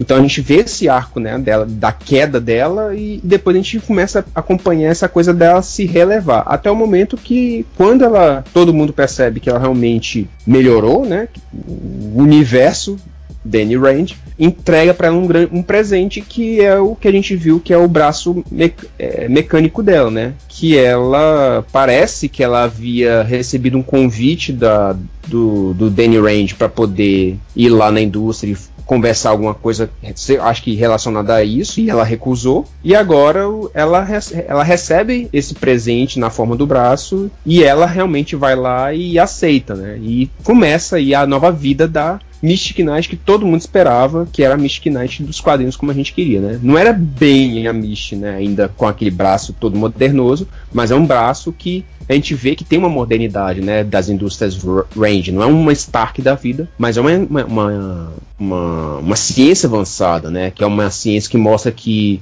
eles têm conhecimento de autômatos e IAs que aprendem com os erros, e foi isso que eles falaram com relação ao braço dela, que o braço tinha que meio que se calibrar, né? Colocando entre aspas. É, não é um braço que vai lançar um foguete, né? É um braço que vai ser mais forte que um braço humano normal, que é o que a Misty Knight é, né? Exatamente. Então, e ela vê isso um pouco na, no momento também, quando ela usa mesmo o braço em uma das missões lá, em uma das atividades dela com que ela faz parceria com o Luke Cage, né? Que eles vão invadir um, um depósito lá e a Michi realmente vai em ação com, em, com o braço dela. E ela fica surpresa com, com o poder, né? Do, vamos dizer, a força do braço dela, né? Que ela não esperava ela tinha uma, uma, ela tá com uma força extraordinária, né? Que ela mesmo se, se, assusta com isso. E então aí a partir desse momento nós já temos a nossa Mystic Knight do, dos quadrinhos. Então é uma coisa que volto a repetir, é um crescimento da personagem completamente orgânico, não foi forçado. As falas que ela que ela usa tanto para poder expressar os momentos dela de, de depressão porque ela perdeu um membro dela até o ponto que ela adquire o braço novo e, os, e, e, toda a atitude dela foi completamente orgânico. Você realmente sente empatia por esse ganho dela, você vibra junto com ela, entendeu? Você realmente sente, quando você assiste a série, você realmente sente essa coisa da ficar surpresa também. Então é uma coisa realmente orgânica, não é nada forçado narrativamente, entendeu? Então foi simplesmente maravilhoso. E todo esse arco ao redor dela, que é essa coisa da rivalidade com a outra policial, né? Que sempre que se acha bambambam, bam, bam, mas depois você vai ver que realmente o orgulho dela teve um caminho que, para quem acompanha, né, esse, tipo de leitura de, de arcos assim, de certos antagonistas, você realmente não fica muito surpreso quando vê que ela realmente é uma, é uma personagem que você espera assim, essa daí vai dar problema, entendeu? E realmente mais pra frente você vê que a, essa policial deu realmente deu um problema, né? Ela foi uma vira casaca. Agora, indo para o pai do, do Luke Cage, eu achei maravilhoso, né? Porque é um arco que fechou pro Luke Cage, né? Que é essa coisa dele ter problemas com o pai. Então, é uma coisa que você, de certa forma, quando você começa a entender o universo do pai do Luke, que você já foi meio que introduzido na primeira temporada, quando ele aparece já começa a ter um sentimento de ódio. Mas a partir do momento que a série avança, você vê que não é bem assim que aconteceu com o, o, o pai, né? Ele realmente, ele, vamos dizer, ele entrou em redenção, né? Ele viu que cometeu erros e ele quis mostrar isso pro, pro Luke Cage. E isso é uma coisa que realmente é um, é um, ciclo que se fecha na vida do Luke Cage, que é uma coisa da redenção. Então, essa coisa do, do, dos dois se reatarem foi uma coisa boa também, não foi forçado. Teve os momentos em que o Luke Cage ficou sempre questionando o pai, eh, batia de frente, ele evitava, né? Que é uma coisa que se espera de um filho que é rejeitado, que é meio que é, você descobre os poderes de um pai, né? E o pai meio que ainda tenta esconder as coisas, sabe? Então você é um, quando você é um filho que fica decepcionado com o pai, espera-se que realmente o pai, se realmente se importa com o filho, ele vá é, é, tentar se reconciliar, né? Mesmo que o Luke Cage joga na cara, pô, eu fiquei esses anos todos na prisão, você nem para poder mandar uma carta, eu mandei tantas cartas e você não respondeu nenhuma, sabe? Então, detalhes, detalhes que realmente a narrativa jogou e foi fantástico isso, até o momento que chegou um ponto, né, dos dois conseguirem realmente se reconciliar. Então, isso foi muito muito legal. A introdução, igual falei um pouco antes, na questão de, de Mystic a gente pode deixar de falar também da, da Colin, né? Que é a introdução da Colin, que foi realmente até sutil, né? Que foi uma coisa assim, tipo, ou vamos dizer, né? Foi uma coisa, foi uma coisa de estalar de dedos, mas foi natural. Que a, a foi treinar com a Colin, óbvio. Né? Já que são agora já foram introduzidas na, na série do Defensores. Quem ela realmente poderia chamar para poder para ajudar nessa reabilitação também na parte emocional da, da, da Mish, né? A Colin. E a cena de briga das duas no bar, gente, sério, é, é, é, é muito legal, é muito divertido. Não é muito mais divertido do que nós vamos ver no episódio 10, que aquilo foi fantástico, mas é, é legal, tipo, é o episódio Filhas do Dragão, sabe isso? Então foi maravilhoso. Vou dizer, viu? Aquela cena do bar teve uns negócios assim que eu fiquei, putz, que negócio assim, bem feito, sabe? Óbvio, na hora ela deve ter usado uma, uma luva longa verde, né? Pra depois ser apagada digitalmente. Mas você via que a memória dela para dar o soco, né? E isso aqui Sim, tava aquela, até... naquela hora que ela tenta dar o soco e tá com o cotoco, é, tá com... né? Ela, nossa, nossa, fiquei isso... até meio assim, putz, Guila, coitada, né? Vai, Felga, fala aí. Então vamos lá. Partindo da Claire, né? A Claire começa a série, né, como um, um coadjuvante bastante presente, né? E aí lá pela. Pois ela percebe que a raiva do Luke Cage começa a crescer tanto, mas crescer tanto que ela só resta afastar, né? Vamos dizer assim, isso deixou um buraco na vida do Luke, do Luke né? Deixou também um buraco no apartamento dela também. Ué, mas foi, deixou lá o buraco. Ela tenta voltar, né? E aí o Luke rejeita lá no final, né? Vamos ver como é que vai ser, né? Essa, vamos dizer assim, né? Até pelo que eu vi aqui e tal, parece que ela. Essa vai ser a última temporada, vai ser a última participação dela numa série da Netflix, aparentemente. Então, vamos ver como é que fica, né? Porque ela, ela era um personagem recorrente, né? Na... É, então, o que eu sabe que eu achei mais estranho é que em determinado momento ele fala, fala que a Claire tá, vai lá e ele fala assim: não, manda ela de volta pra casa. Ou seja, a atriz nem fez uma pequena participação no final pra, pra dar um tchau, né? Mas, putz, será que ela vai se despedir mesmo assim, desse jeito, né? Fiquei até meio preocupado se teve alguma briga ou se ela encheu o saco mesmo, que não quero nem mais dar os caras. Ficou meio esquisita essa saída dela. Né? É, ficou meio coisa. Então, vamos ver aí, né? Agora, né? Mas assim, sempre foi um personagem bastante que. Vamos dizer assim, era, era a interconexão né, entre as séries, né? Era ela, né? Depois de Defensores, talvez a, a necessidade de ter a, ter a interconexão, até porque quem aparece também aí nessa série é, agora foi o Fog Nelson, né? Defendendo o Luke Cage, né? Advogado do Luke Cage em determinado momento. Deu a né? entender que o Fog foi defender pago pelo pela Rand, né? É provável, porque é da banca da, da Jerry, é, né? Que teve a hora da festa, né? O Fog tava lá, né? O Fog que armou aquela confusão lá de ele ir pra festa do Piranha, que tava precisando de dinheiro, aquelas coisas todas, né? Aí a, o Fog até ele fala assim: Luke, pega leve, Luke, não, não abusa, aguenta. Ficou até uma dinâmica boa, né? Toda vez a gente só vê o Fog com um demolidor. É, é muita gente deve ter mais. Por que, que o Matt não, não fez esse papel? Bom, o Matt tá desaparecido, né? É, o Matt tá é, desaparecido. É... Aí nós tivemos esse momento, né? O, o momento Filhas do Dragão. Dá pra ver que o que Miss Night e Colin Wing dá pra estrear um seriado aí de oito episódios numa boa, né? Dá pra fazer. Fácil, um, fácil.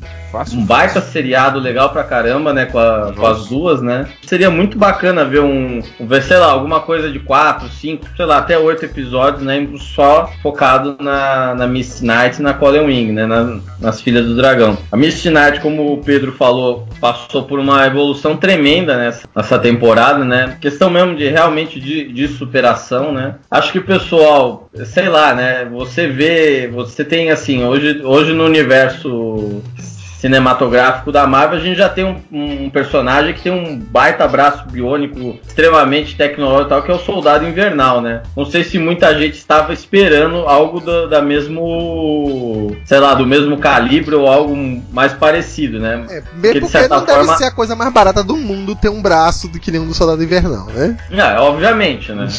Apesar do Danny Hand comprar as coisas na hora que ele bem entender, né? Ele liga lá e compra um galpão assim como se não tivesse, né? Enfim. É.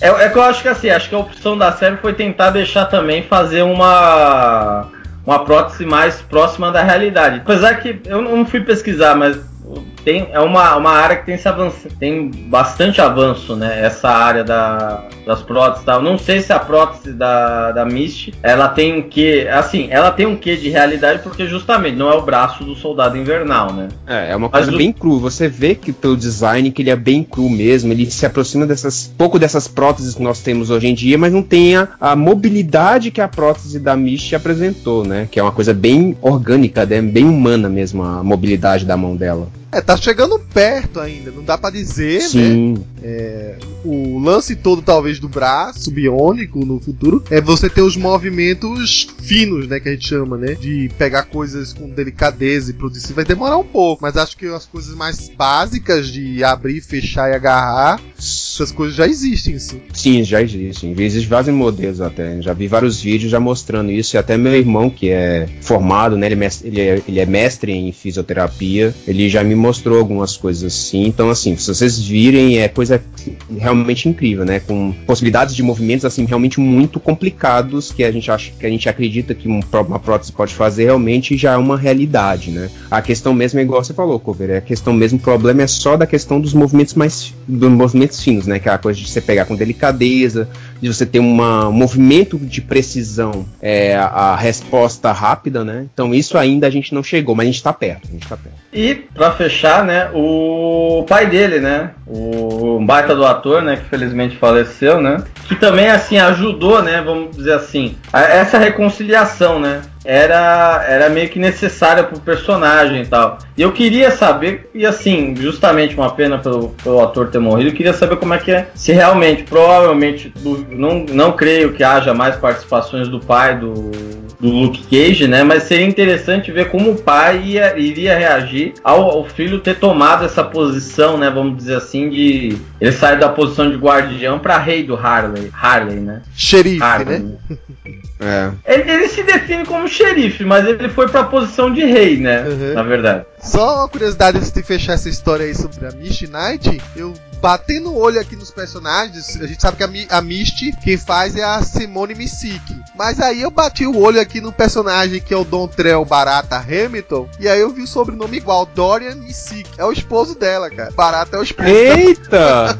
Tudo em família? É. Bom, agora a gente citou aí, pincelou aí, não dá pra fugir muito, né? Quer, na verdade, comentar sobre esse décimo episódio aí, que é o episódio do Daniel Rand, né? Ele já havia sido comentado algumas vezes aí, é, em determinado momento, quando o Luke precisa de dinheiro, é, até comentam, você não quer pedir dinheiro ao Danny? Aí eu falo assim, não, não quero pedir dinheiro para isso, né? E aí, a, fora a presença da própria Color Wing, é, do braço aí das indústrias Rand, ou seja, o universo do Punho de Ferro tava ali. Não, Exato. assim, não foi surpresa pra gente, porque, querendo ou não, já tinha sido comentado, é, já tinha aparecido fotos por aí, de que o, o Finn Jones ia fazer uma participação na segunda temporada do Luke Cage. Mas o que, que eu já percebi é que eles já estavam colocando ali o, o Danny Rand como se tivesse sido um, um amigão do Luke Cage. O que é, pode parecer um pouco estranho, porque eles não terminaram assim na coisa mais, ó, somos os melhores amigos no Defensores, né? Talvez tenham se juntado ou se, é, se aproximado mais após a morte do Matt Murdock aí que o Felga comentou. Mas isso não foi mostrado em tela. Mas o produtor de Luke Cage, ele foi muito sagaz e muito esperto para assim, pô, as pessoas já estão reclamando desse punho de ferro meio inocente, meio bobão, que faz besteiras. Por que não eu já dar um salto cronológico, né? É, já colocar o Daniel Rand um pouco mais maduro, né? Mais marotão, que isso fica bem evidente aqui no Luke Cage, né? Um Daniel Rand que, se você olhar direitinho, mais parecido com o Daniel Rand que a gente vê um pouco hoje nos quadrinhos, né? E é o que ele aparece, ele não deixa aquele ar místico dele falar de outros mundos, né? Tem até uma conversa engraçada dele do Luke Cage, perguntando: Ah, você viu o dragão? Aí o. Pô, você, você é a prova de balas, meu punho brilha, você não acredita em dragão, por quê, né? Fica aquela, aquela coisa assim, minha. E ainda tira uma onda ainda, fala assim: Eu quero que você ainda vá me visitar em Kulum.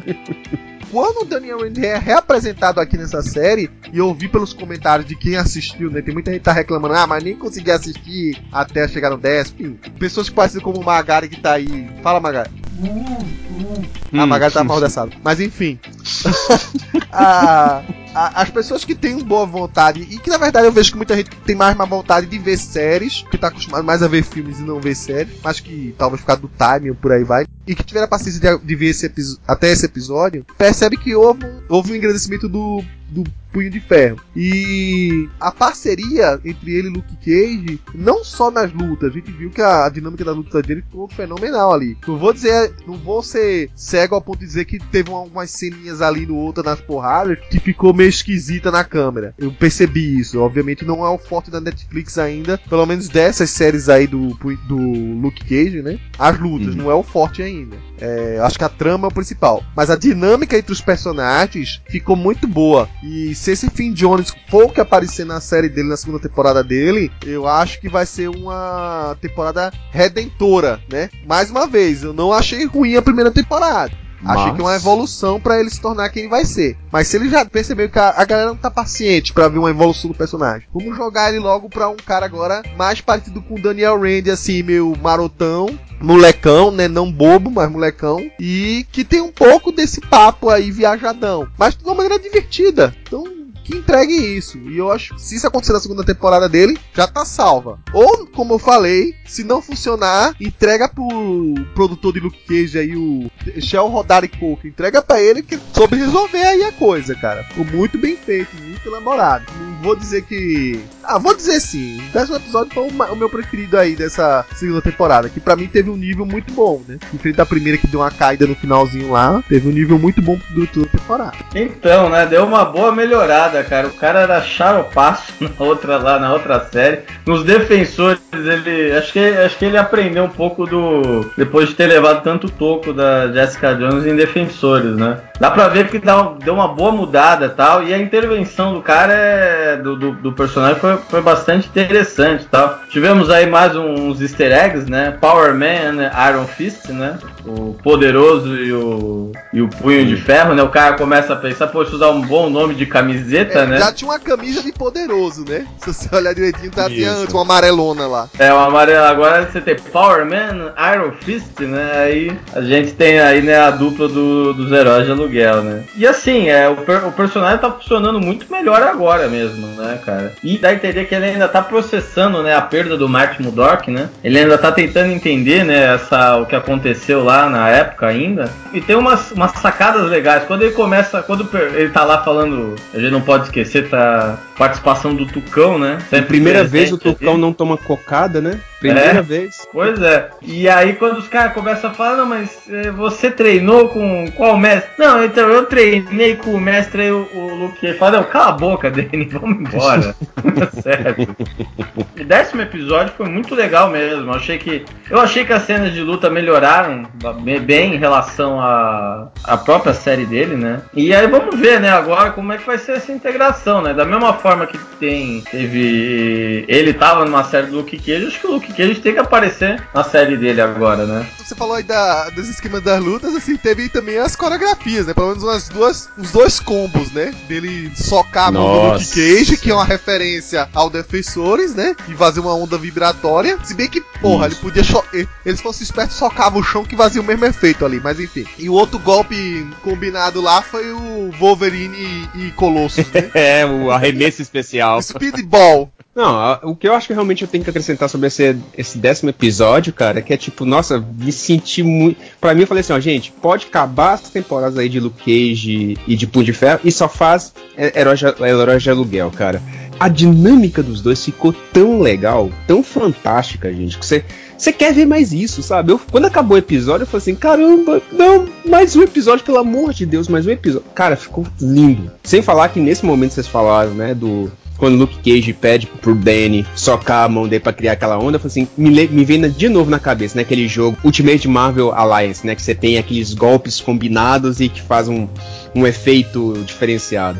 Cara, eu falei assim, gente, de novo, vocês estão me entregando coisa nerd na cabeça, sabe? Pra quem curte videogame. Cara, isso ficou fantástico, ficou lindo, maravilhoso. Eu, eu, eu realmente, eu quase que eu chorei nessa cena porque ficou lindo, sério. As coreografias melhoraram muito pra caramba. Te, teve algumas, alguns escorregões aí nessa luta, não, não, vou mentir não. Sim, não, mas não, mas pelo amor de Deus, pra, pra, vamos colocar só como a série do Luke Cage, pra uma briga horrível daquela que o Luke Cage teve com o Cascavel, a ponto de quando você, ele teve uma cena lá em que ele teve um plano aberto só dos dois batendo, que ficou parecendo que os dois estavam socando o ar, cara, que é nítido você ver isso e uma coisa sem sem potência nos golpes para você depois vir para uma para uma cena de luta que igual se foi visto no, no, episódio 10, pelo amor de Deus, foi uma evolução gigante, sim, né? Sim. Entendeu? Então, as... Não, só você olhar direitinho a entrada do Mustafa Kafir lá. Sim, ele é, a briga bastante dele, a- cara. Porque o Luke Cage não tem padrão, né, de luta. Ele Sim, é não um. tem. É, ele é só um policial que tem aquele treinamento lá de, de meio que, vamos dizer, boxe, né? É, é Vamos não, dizer. um boxe de rua. Na verdade, se você olhar direitinho, uma coisa que eu achei até divertida. De o Luke Cage, quando é uma pessoa que ele só quer. Caquinha, que não é um cara experiente pra lutar tal, ele só quer tirar o cara do ar, ele põe, a mão na cabeça dele e dá um testão assim no cara, né? Isso. Sim, só dá aquele teste. Isso aí sabe, tapinha, me né? lembrou Tapa. aqueles é, filmes daqueles dois italianos lá, o. Sim, é e o, do, o- aquele gordinho magro, né? Que é o É. Terence Reels e o. Esqueci o nome do outro cara lá. É, exatamente, a referência é, é direta a essa E mesmo. de, e de boa, pode, pode fazer desse jeito aí. É o que o Luke Cage, eu acho que o mais interessante da série não é as porradarias do Luke Cage mesmo, mas essa trama Não. aí que sempre foi muito, mas muito mais forte mesmo que qualquer outro episódio é, de outro seriado da Netflix. É essa trama dos vilões, o jogo aberto aí dos vilões. Os vilões de Luke Cage são muito bons. Se você olhar Sim, claro. Talvez só o, o, o rei do crime, mas até tem gente que questiona o finalzinho lá do primeira temporada do, do Demolidor, né? É, Uhum. que diga mais assim, os vilões do É. Luke Cage são muito bons em relação a qualquer outra das séries aí. Tirando o Cascavel, que na verdade foi um erro, foi uma, uma curva que deram aí. É, pois é. E, e matando o boca de algodão muito cedo, né? Sim, mas eu, eu até falo, porque, é, é, igual falei, a, a- aquela, aquele plano aberto, né, quando, quando teve aquela cena lá do Cascavel do, do, do Luke Cage, que teve aquela briga que foi horrível, até mesmo o plano aberto do Bushmaster com o Luke Cage, que teve uma cena em plano abe- mais aberto, assim, que só viu os dois de lado, a briga dos dois ficou mais natural, sabe? Então, realmente, essa temporada do Luke Cage, em questões de coreografia mesmo, de, de luta, cara, realmente foi um- um- um aumento de, sei lá, de 200%. Eu vou colocar nessa porcentagem mesmo, porque ficaram muito boas. Até mesmo os escorregões que se teve, cara, foi um, um pouco mais sutis do que teve na primeira temporada. Então eu elogio muito esse ponto nessa série e que, se fosse pra escolher realmente o melhor, o melhor episódio dessa temporada, episódio 10 pra mim é o, é o, assim, sabe, é o ápice. You hurt you. You're not invulnerable, Luke.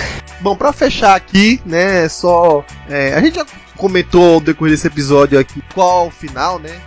Que veio a série já sabe do- da grande virada lá do Luke Cage, né? O Felga comentou aí quando a Mariah Dillard foi presa, né? Foi entregue pelos Shades. Só precisava entregar a arma que ela matou a Candace e, enfim, outros personagens aí. Até o tio do, do Bushmaster foi morto com ela, né? Uma Uhum. arma com um cabo de madrepérola, né? Uma arma bem Isso. específica. E aí as ruas foram tomadas no próprio julgamento da primeiro julgamento da Mariah, né? O primeira sessão lá. Até tinha aquela é, chefe do crime italiano lá. Não sei se ela vai ser aparecer outra série lá. Ela até comentou que ela é parte do bairro lá do, do Harlem, né? Ou da, da região ali perto das ruas. Que é um bairro não tem muita diferença entre o outro não. Não tem uma não tem uma, um acidente geográfico separando um bairro ou outro. É ruas, né? Não, é, isso. É que nem o a Cozinha do Inferno. A Cozinha do Inferno também é, é, é meio que só, tipo, é um conjunto odeio de residências.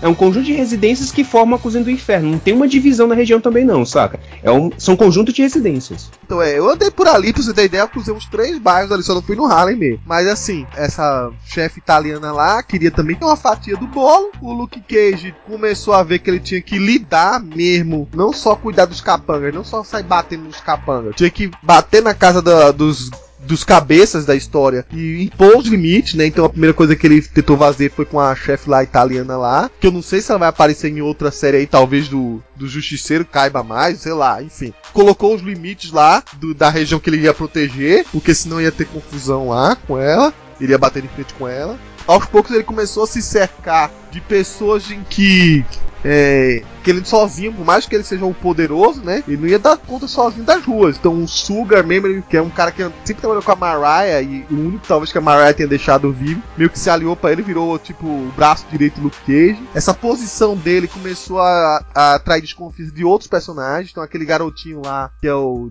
Didu, eu não me lembro dele agora, mas o. Enfim, aquele garotinho lá que gravava as fitas dele, que fazia o merchandise dele. Sim, sim, sim, que vendia as blusas e tal. Não é nome dele.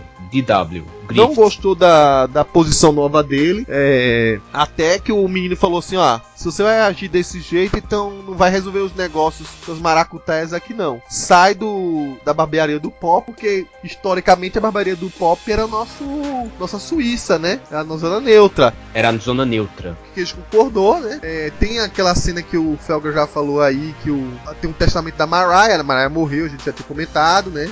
No meio da prisão, a própria filha envenena ela. A filha não é, ganha só um órgão, né? O órgão do tio dela, né? O piano do tio dela. E o Luke Cage ganha o Paradise, o Paraíso do Harley, né? Isso. Enfim, que na verdade é o grande centro dessa série. Todas as músicas que o Felga falou de blues, os cantores convidados aparecem em todos os episódios um cantor diferente ou um grupo diferente cantando, então tem tá tudo girando ali no meio, né? E o Luke Cage se torna o, o xerife, né? Ele até tira o quadro lá do cara lá e bota o, o Muhammad Ali como inspiração dele, né?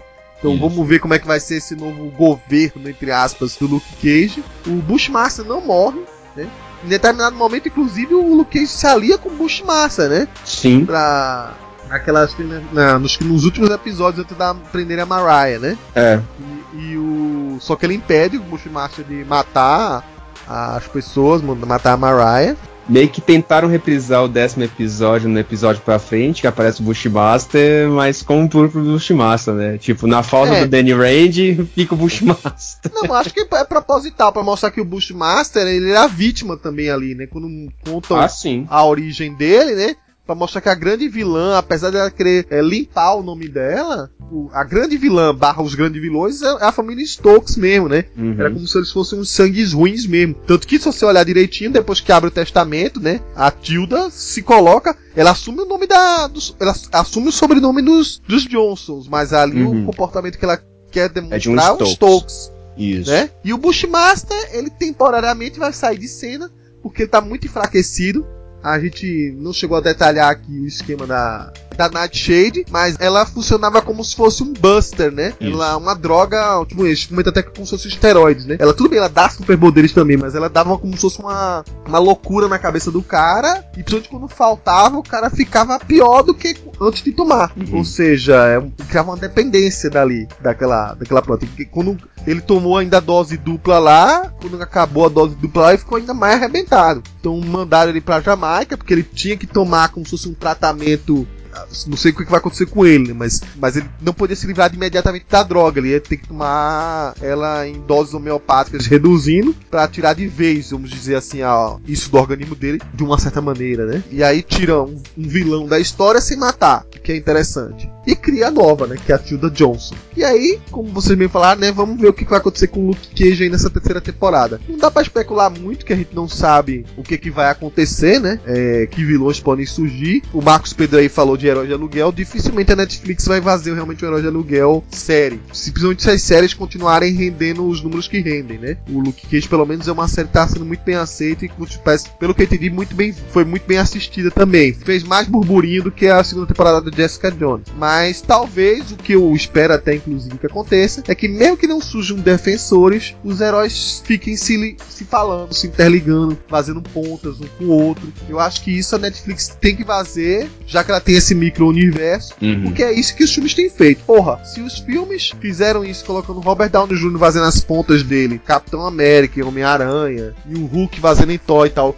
se existe esse rodízio no, nos filmes que os atores têm um salário muito mais exorbitante, por que não fazer isso no, no seriado, já que ela tem a faca e o queijo na mão, né? Ah, não, eu acho que eu, realmente eu concordo com o que você falou, mas eu realmente eu quero apostar assim numa possibilidade, talvez, se a Netflix for realmente esperta, de investir mesmo às vezes, né, de colocar mesmo. Por que não? Por que não? Já que Defensores não deu muito certo, por que não fazer uma também uma temporada de herói de aluguel? Funcionou tão bem o entrosamento dos dois personagens que eu duvido que se os fãs não, não, não se mobilizarem, sabe? Não, acho que o herói de aluguel surgiu, viu, Pedro? Tanto que o Luke Cage Sim. se torna o herói de aluguel, porque Sim. Luke Cage, antes de Punho de Ferro, ele era o herói de aluguel mesmo, nessa temporada. Por duas vezes contratam ele, né?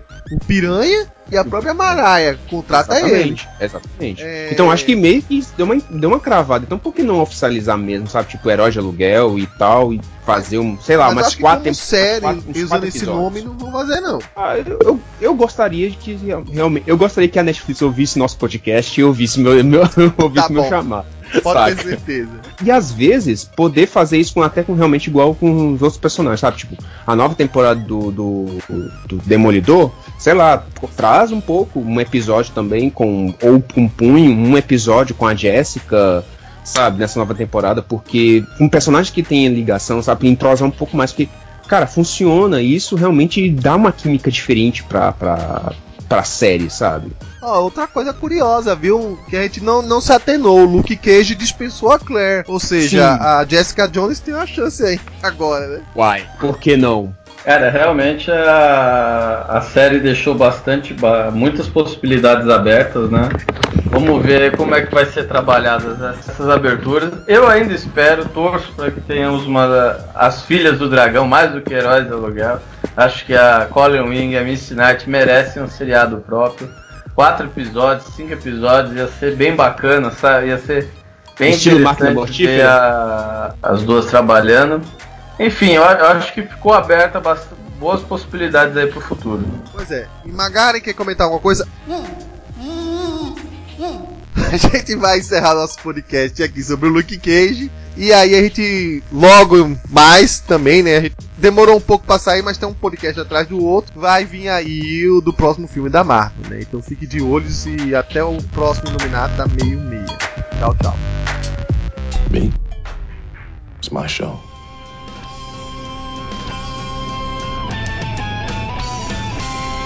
Este podcast é um oferecimento do site Universo Marvel 616. Acesse www.marvel616.com.